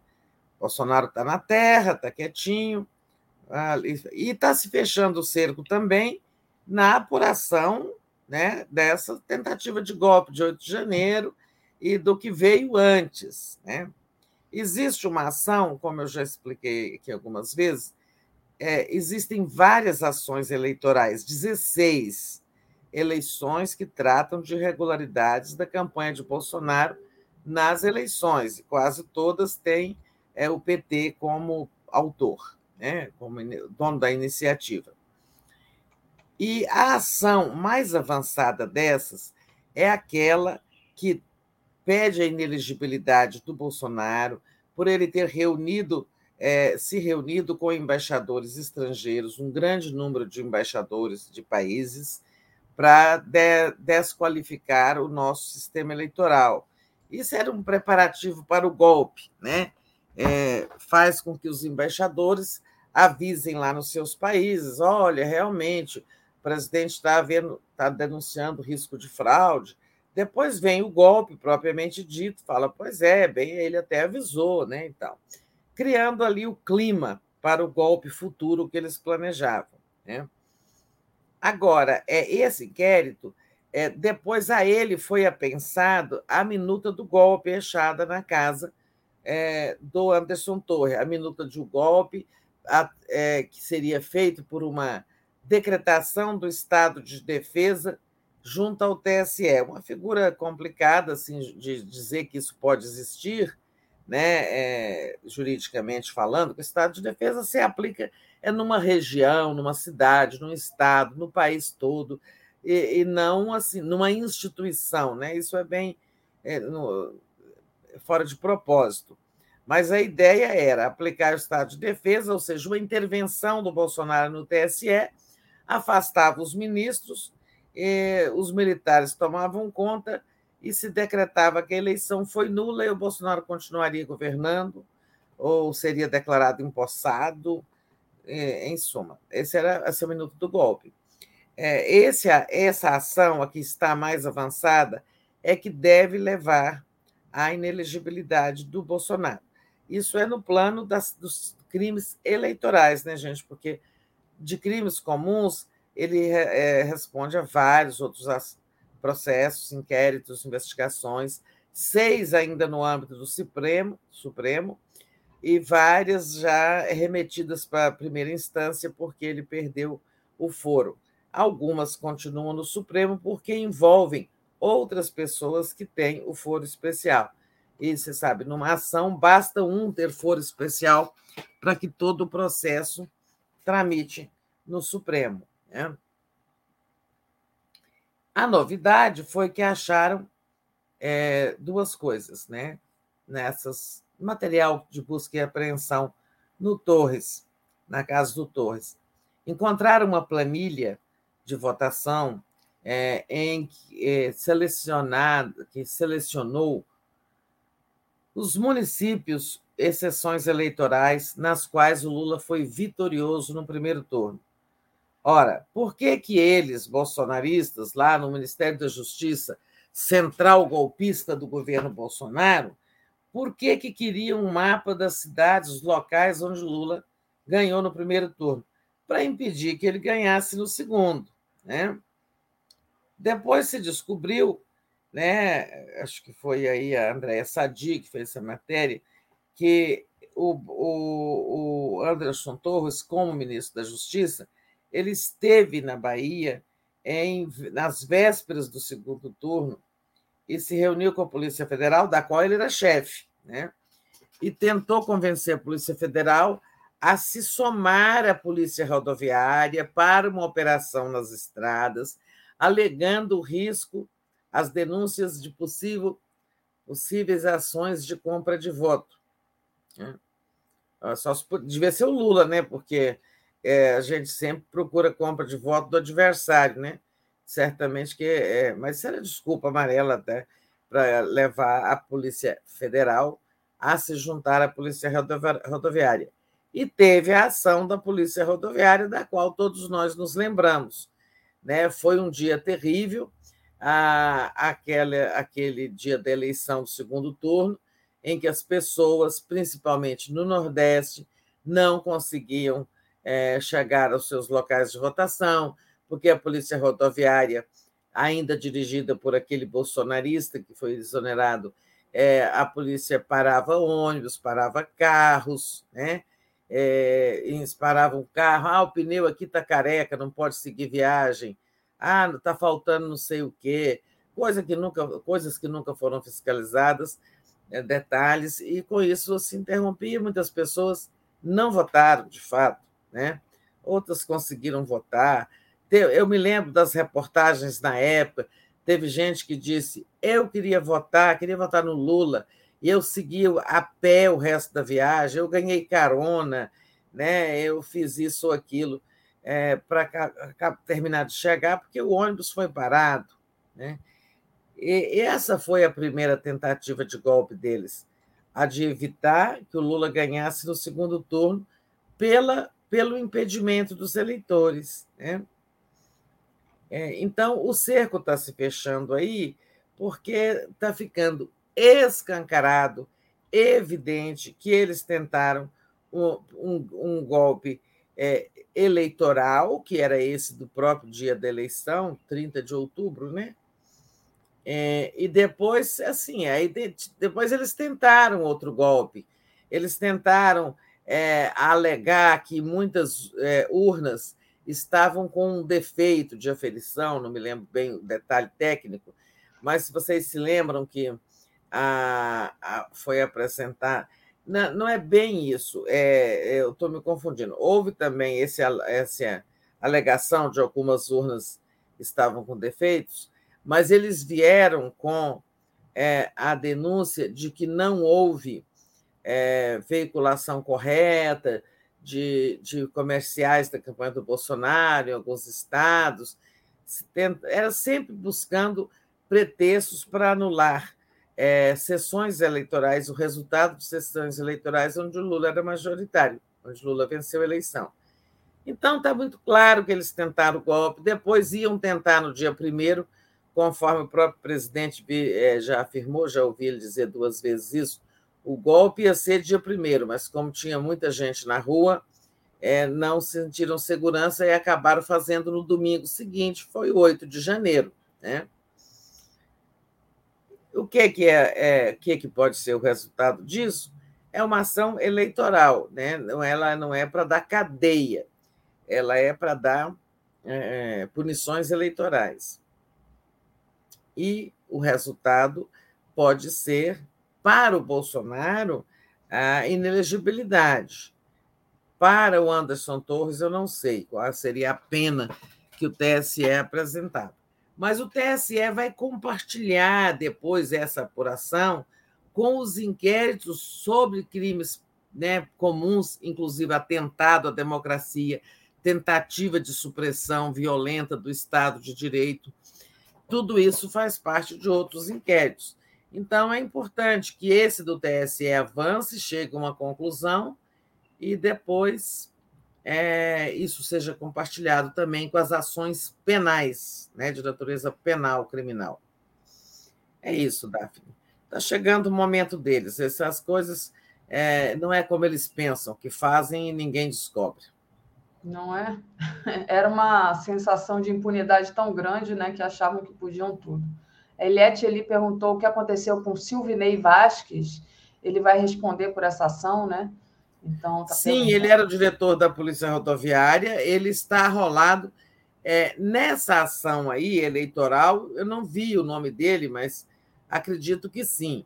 Agora, ele está rolado no outro inquérito sobre é, a tentativa de golpe. Ele, tá, é, ele responde, num, pelo menos um, em um inquérito, eu sei que ele está rolado um inquérito, uma investigação penal. E nessa eleitoral, claro que ele tem que entrar se o Anderson Torres, que era chefe dele, estava convidando a PF para se juntar numa operação é, golpista dessa, e ele era o chefe da PRF, eu acho que ele entra sim. Vamos ver tudo isso em pratos limpos. Agradecer a contribuição aqui do nosso amigo Kaique Butler, que pediu para eu ler os superchats dele corretamente. Eu tinha mandado um superchat anterior aqui pedindo o Trump na cadeia e o Bolsonaro também enfim, em 72 horas. Eu não li, é, Kaique, é, corretamente, como você disse, porque às vezes prejudica aqui o andamento do nosso programa. A gente quer falar mais rápido para trazer mais assuntos, mas, enfim, o Superchat é aqui uma contribuição voluntária para nosso para a nossa imprensa progressista, que a gente agradece demais, então, o apoio de vocês. E aí, Tereza, queria que você falasse um pouco sobre aquela reunião, né? onde o Lula reuniu ali uma parte da equipe dele, cobrou entregas, né, fez uma fala ali anterior que a gente até transmitiu, e divulgação dos feitos do governo. Está aí quase, estamos quase chegando aos 100 dias, né? E claro que existe é, essa comemoração dessa data, né, Tereza? Exato. Os governos costumam fazer um balanço dos 100 dias, né? Anunciado, foram anunciadas algumas metas, e ontem o Lula, já recuperado da pneumonia, voltou ao Palácio do Planalto, voltou a despachar presencialmente, chegou com vontade, animado para trabalhar, cheio de energia, e mandou chamar os, todos os ministros da área produtiva. Deu meio ministério lá nessa reunião matinal, em que ele estava assim, meio exasperado, meio angustiado, porque acha que os ministros nem todos estão conseguindo mostrar para a população o que estão fazendo. Então, ele pediu mais entregas, né? ou seja, anunciar as medidas, colocar em, em prática logo, é, mais entregas e melhor comunicação do que estão fazendo. Agora, essa comunicação ela depende é, de, uma, de uma estratégia de comunicação geral do governo, né? eu acho que assim, eles vão acabar discutindo mais isso. É, o, o, sei que o ministro Paulo Pimenta, das Comunicações, ele chegou a se reunir com fazer uma reunião com todos os assessores de comunicação dos demais ministérios, do conjunto dos ministérios, para combinar isso, é fazer funcionar o SISCON, né, antigo Sistema Integrado de Comunicação do Governo. É, o Palácio tem que vender o seu peixe e os ministérios também de forma afinada, ninguém ficar falando em descompasso. Acho que é isso que está buscando o ministro. Né? É, o Lula queria muito isso, que essas entregas sejam aceleradas antes dos do 100 dias.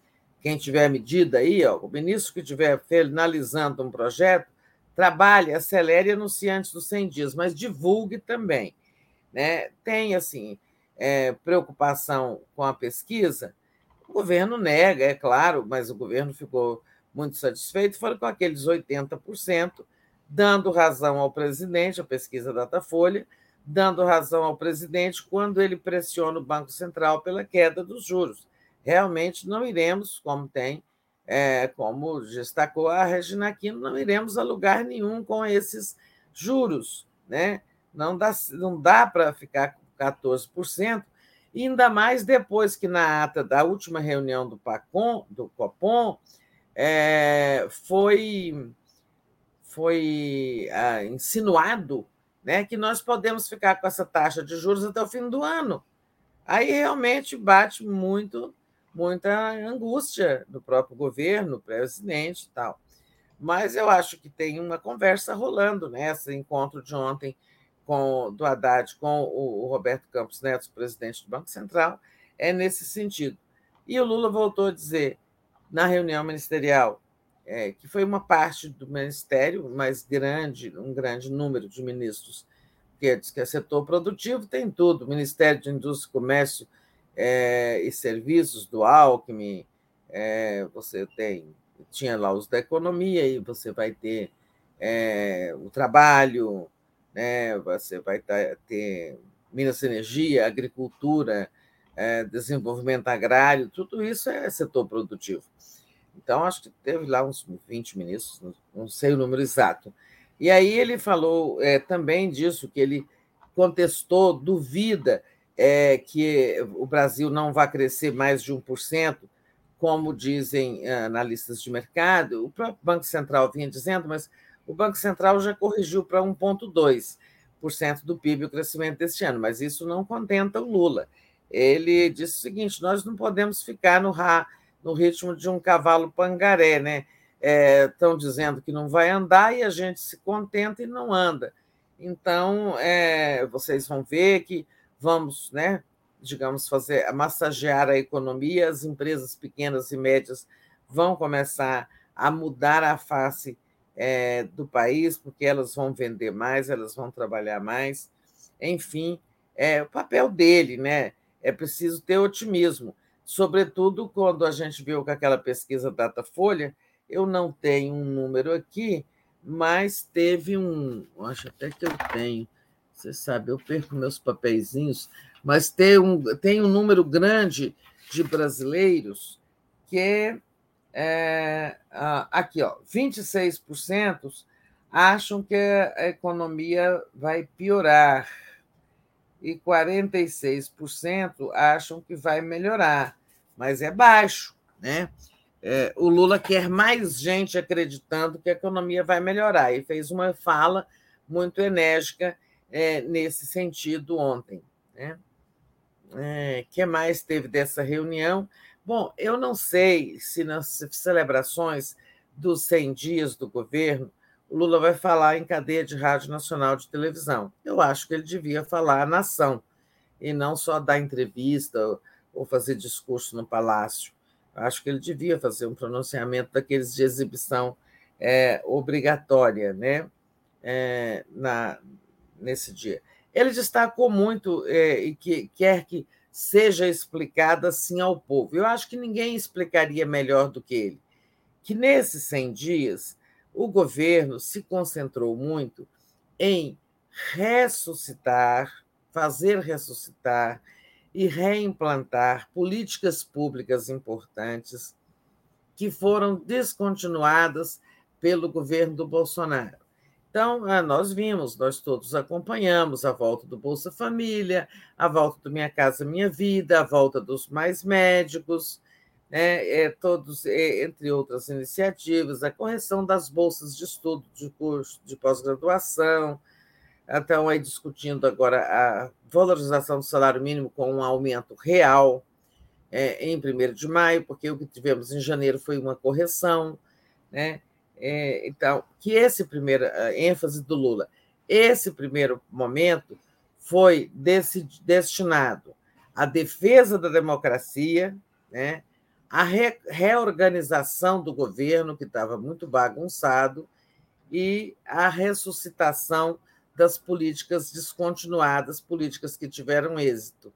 Agora, no, passados os 100 dias, virão as novas políticas né, para todos os setores. É, a gente viu na pesquisa Datafolha que ele está muito bem avaliado por algumas políticas, como, por exemplo, é, política para indígenas. Ontem mesmo, o governo liberou quase 500 milhões para novas ações junto às comunidades indígenas. Elas sofreram muito, né, foram muito maltratadas durante o governo Bolsonaro, é, e o Lula segue nessa toada aí de, sabe, fazer valer, fazer ressuscitar também a política de é, aos indígenas através das ações da FUNAI. É, ele vai bem em combate à fome, né, daí a volta do Bolsa Família. Ele vai bem em direitos humanos, questão racial é, e tal. Agora, é, a má percepção é, em relação à economia, uma coisa que não depende só do governo, é, depende muito, por exemplo, dessa questão que o governo não pode resolver, a questão dos juros, porque o Banco Central foi tornado independente no governo Temer, né? É, e assim por diante. Mas eu acho que ele devia fazer um pronunciamento exatamente para explicar isso. Né? Nesses três meses, olha, o mês de janeiro foi praticamente perdido pelo governo, houve uma tentativa de golpe, foi preciso defender a democracia. É, depois teve dificuldades é, enormes, assim, o governo precisou reorganizar, redesenhar a estrutura de governo. Isso foi para o Congresso, ainda não foi nem votado. Ai, mas aí teve que remontar os ministérios de acordo com o novo organograma. Aí teve problema das leis das estatais, que muitas não foram nomeadas. Aí teve problema também da nomeação de segundo escalão, que até hoje não está completo. Eu acho que tudo isso ele devia explicar ao povo brasileiro, é, e, de, e de, junto com essa explicação de que os 100 dias foram para, digamos, arrumar a casa e fazer voltar os bons programas, e o segundo, é depois dos 100 dias, começa uma nova etapa de novas invenções, digamos assim, né? novos esforços, novas abordagens em favor de, de todos os brasileiros eu acho que ele devia falar.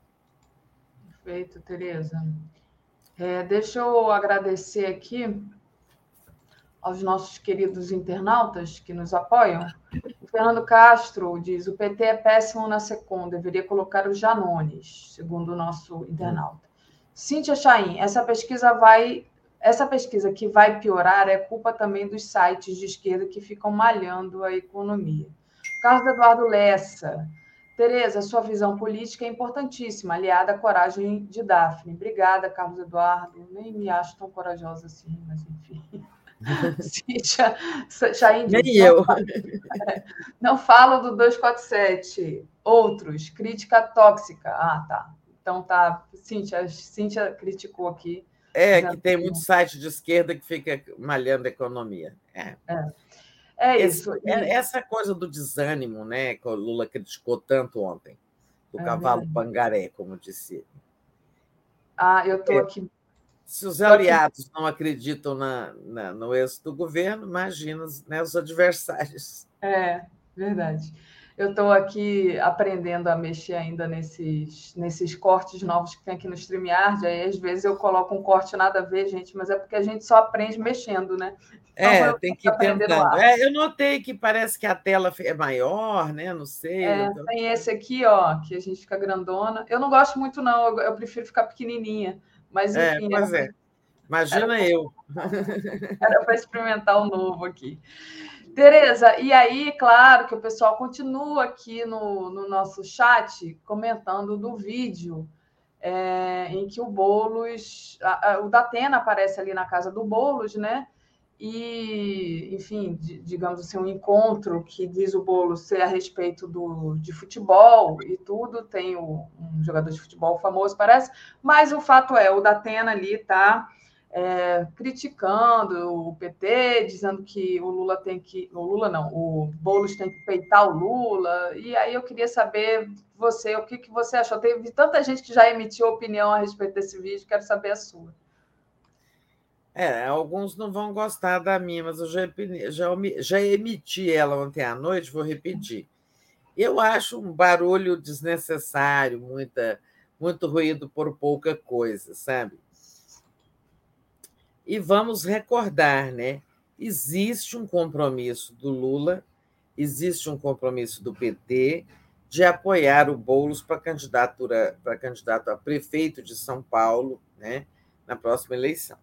Isso foi firmado quando das, do apoio do Boulos e do PSOL ao Lula, à candidatura presidencial do Lula. Eles mantiveram o apoio, mesmo discordando da aliança com Geraldo Alckmin e, de, e do alargamento da aliança, do, do apoio de outros setores mais conservadores. Ah, eu não apaguei meu celular, tá? É, então, é, existe é, esse acordo, né? Alguns sinais, de vez em quando são emitidos alguns sinais de que o governo, de que o partido ah, não, não quer cumprir, ou sei lá, vacila em cumprir. Por exemplo, o deputado Gilmar Tato, até eu chamo para a entrevista que vamos ter com ele hoje à noite, no Boa Noite. Tá? Era sobre comunicação, fake news e outras coisas, mas a gente vai perguntar. Mas ele deu algumas declarações dizendo o seguinte: tudo bem, existe um acordo, vamos cumprir, mas que tal se o Boulos vier para o PT? Porque não é certo um partido como tamanho do PT não ter um candidato próprio à Prefeitura de São Paulo. É, o, é, o Boulos vindo para o PT é, já facilitaria tudo e tal. Então, assim, são sinais de que em setores do PT há ainda um empenho, um esforço para ter uma candidatura própria, apesar do acordo que foi feito com Boulos. Né? Então, isso é preciso ser lembrado. É, e é que o Boulos desconfie ou fique é, inseguro quanto a esse apoio é natural, porque a gente sabe que um setor do PT não gosta desse apoio, não gosta desse compromisso. Né? É, aí, o tato aí. Ó. E, então, é, é natural. Agora, o Boulos é um político, né? E tem o direito de conversar como com qualquer político, com qualquer pessoa. Assim como o Lula sempre conversou com quem quis, inclusive com pessoas do outro espectro, né? É, eu acho que, desde que seja do campo democrático, né? desde que não seja com golpista. Né? Então, assim, eu não sei como é que surgiu essa conversa dele com Datena, quem chamou, quem propôs, na casa de quem, eu não sei, mas se estiveram juntos, não é razão para o PT subir nas tamancas, né?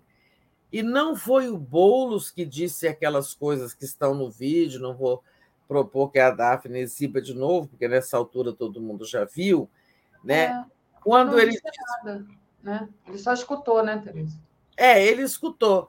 Quando ele diz fazer, é peitar o Lula, peitar o PT, ele estava dizendo o seguinte: nós dois saímos numa candidato, saímos numa chapa só, né? Eu de seu vice, e você tem que peitar o Lula e o PT para eles aceitarem. É porque ele sabe que, o, que essa, essa vice não seria aceita pelo PT, não haveria apoio, né? Aí sim o PT teria motivo para dizer não, nós apoiamos a candidatura do Boulos, mas é com um vice do PT ou com um vice aceitável não com um vice-conservador como o da Atena. Né?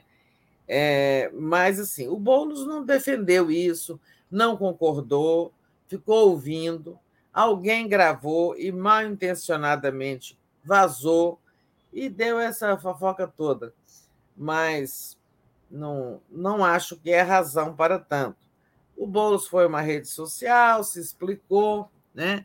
É, em suma, disse mais ou menos isso também, que foi só uma conversa. É, é, o, que ele, o que ele escreveu no Twitter, talvez a Daphne ache aí. É, não estou me lembrando bem assim. É, ele, ele, ele, ele, disse que, que enfim, é, foi uma reunião na casa dele é, e que alguém mal intencionado vazou. Deixa eu achar aqui.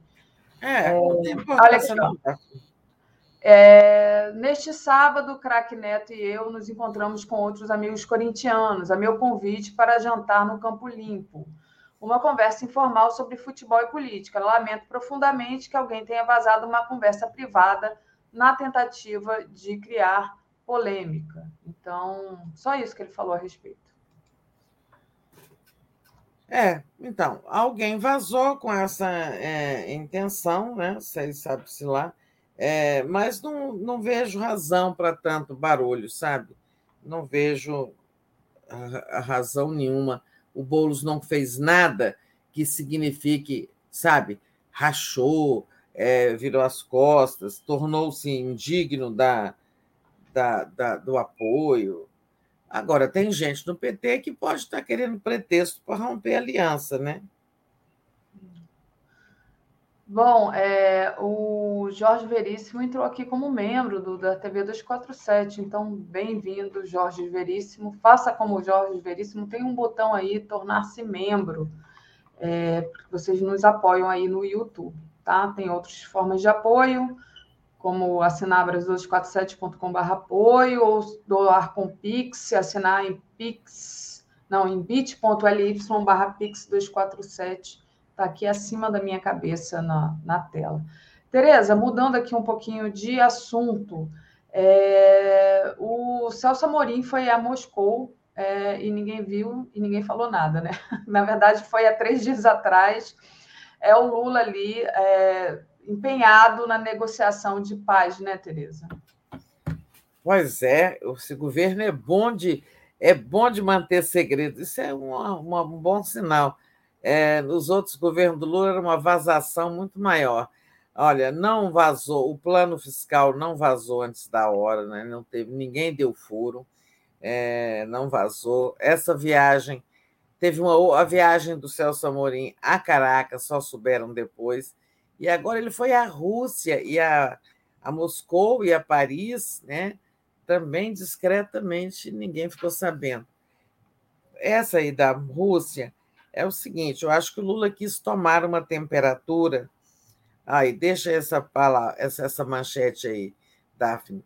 É, o Lula quis tomar a temperatura se ele pode continuar falando, defendendo um acordo de paz, que, um acordo que ponha fim à guerra entre a Rússia e a Ucrânia, ou se as portas estão totalmente fechadas, como diz aí o Celso Murim, e ele, sabe, não vai ficar pregando no deserto, se desgastando, defendendo uma coisa absolutamente inviável. Né?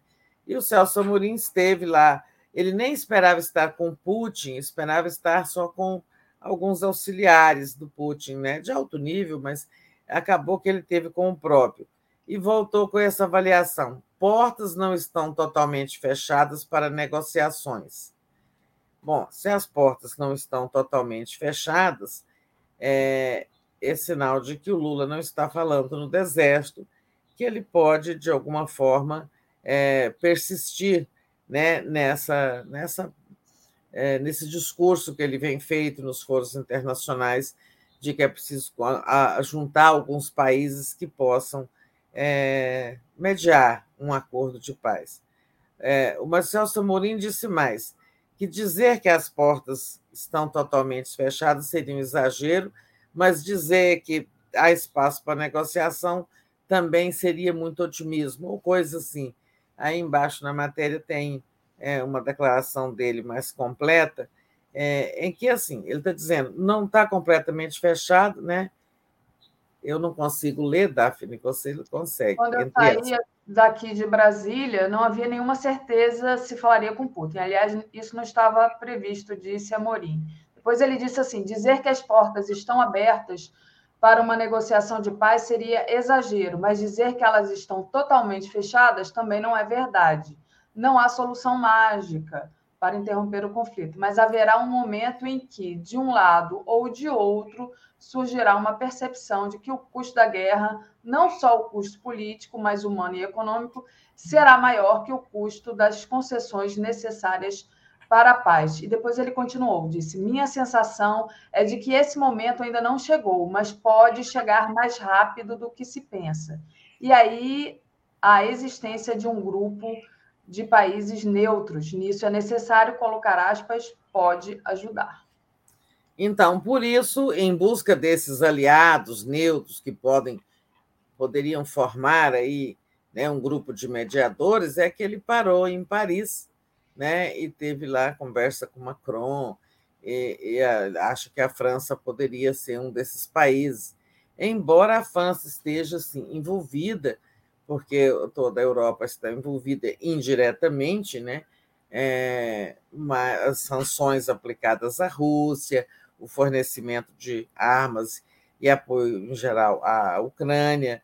Então, a, a França não deixa de estar envolvida, mas ela tem né, se mantido mais, mais distante, assim, não está tão envolvida, por exemplo, né, não, claro, ninguém mais que os Estados Unidos, ninguém tão envolvido com os Estados Unidos, mas a Alemanha está muito mais envolvida do que a França.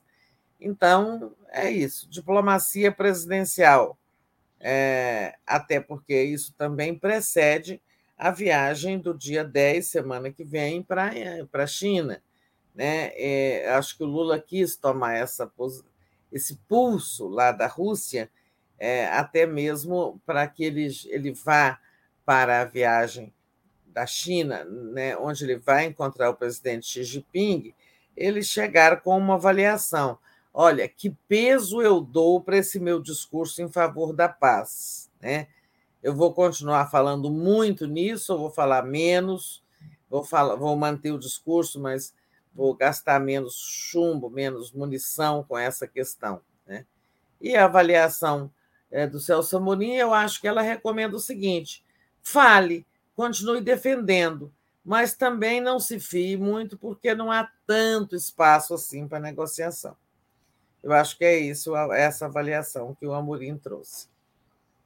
Perfeito, Tereza. Deixa eu fazer aqui um agradecimento ao, aos nossos internautas. O Kaique, mais uma vez apoiando a gente, diz assim: Bolos e, da, e Datena no PT? Ele pergunta. Acho difícil, né? O Datena no PT, mas enfim. Kaique também diz: Finlândia na OTAN. Não, mas ninguém falou isso de Bolos e Datena no PT, não. Não, né? não, não o, o, o, o, que o, o, o Gilmar Tato disse era o Bolos no PT. Né? Isso. É, que era assim, era uma forma mais fácil de o PT honrar a promessa de apoiá-lo para prefeito, prefeito de São Paulo. Isso. Mas o acordo não previa isso também, não, bolos no PT. O hum. acordo era PT apoiar bolos do PSOL à Prefeitura de São Paulo. Certo. E o Kaique diz: Finlândia na OTAN hoje, Suécia a caminho. E Pisse Dalari mandou um superchat aqui: Datena chamou o PT de corrupto e Bolos ficou calado é, disse aqui Piscidalari. E aí, Tereza, a gente está com o finalzinho do nosso tempo. É, você tem mais alguma coisa para. Não, pode ver a nossa programação. Vamos fazer a programação, então tá. É, vamos lá, cadê a programação aqui? TV 247, às vezes some aqui do site. Mas, bom, às 10 horas agora, a gente tem Helene Mário Vita, é, com o título Sabotagem no dia da eleição pode fulminar Anderson e Bolsonaro. Às 11 horas tem Giro das 11, Guerra Cultural e Terrorismo Doméstico com João César de Castro Rocha e convidados. Às 13 horas tem Mulheres na Luta contra a Ditadura Militar Brasileira com Jesse Jane. Legal. Às 14 horas, Américas. Trump será preso e o efeito Lula. E aí o Pedro Paiva volta de novo lá. Na verdade, ele vai ficar o dia inteiro lá na frente, onde o Trump vai é, dar o depoimento dele. Às 15 horas, o Atush, o Atush entrevista o Fernando Horta. Às 16 horas, tem Estado de Direito. Às 17 horas, tem Tábula de Fim de Tarde, o papel da imprensa. Às 18 horas, tem Léo Quadrado. Às 18h30, Boa Noite 247. 22 horas, o dia em 20 minutos. E às 23 horas, a live do Conde, Tereza. E com isso, é, finalizo aqui a programação. Peço para o pessoal deixar o like, compartilhar essa live é, e tornar-se membro aí do YouTube. Obrigada, Tereza. Bom, boa terça para você. É, boa terça para você, para todo mundo da comunidade. Até a noite no Boa Noite. Vamos ver o que o dia nos reserva. Tchau, tchau. Tchau.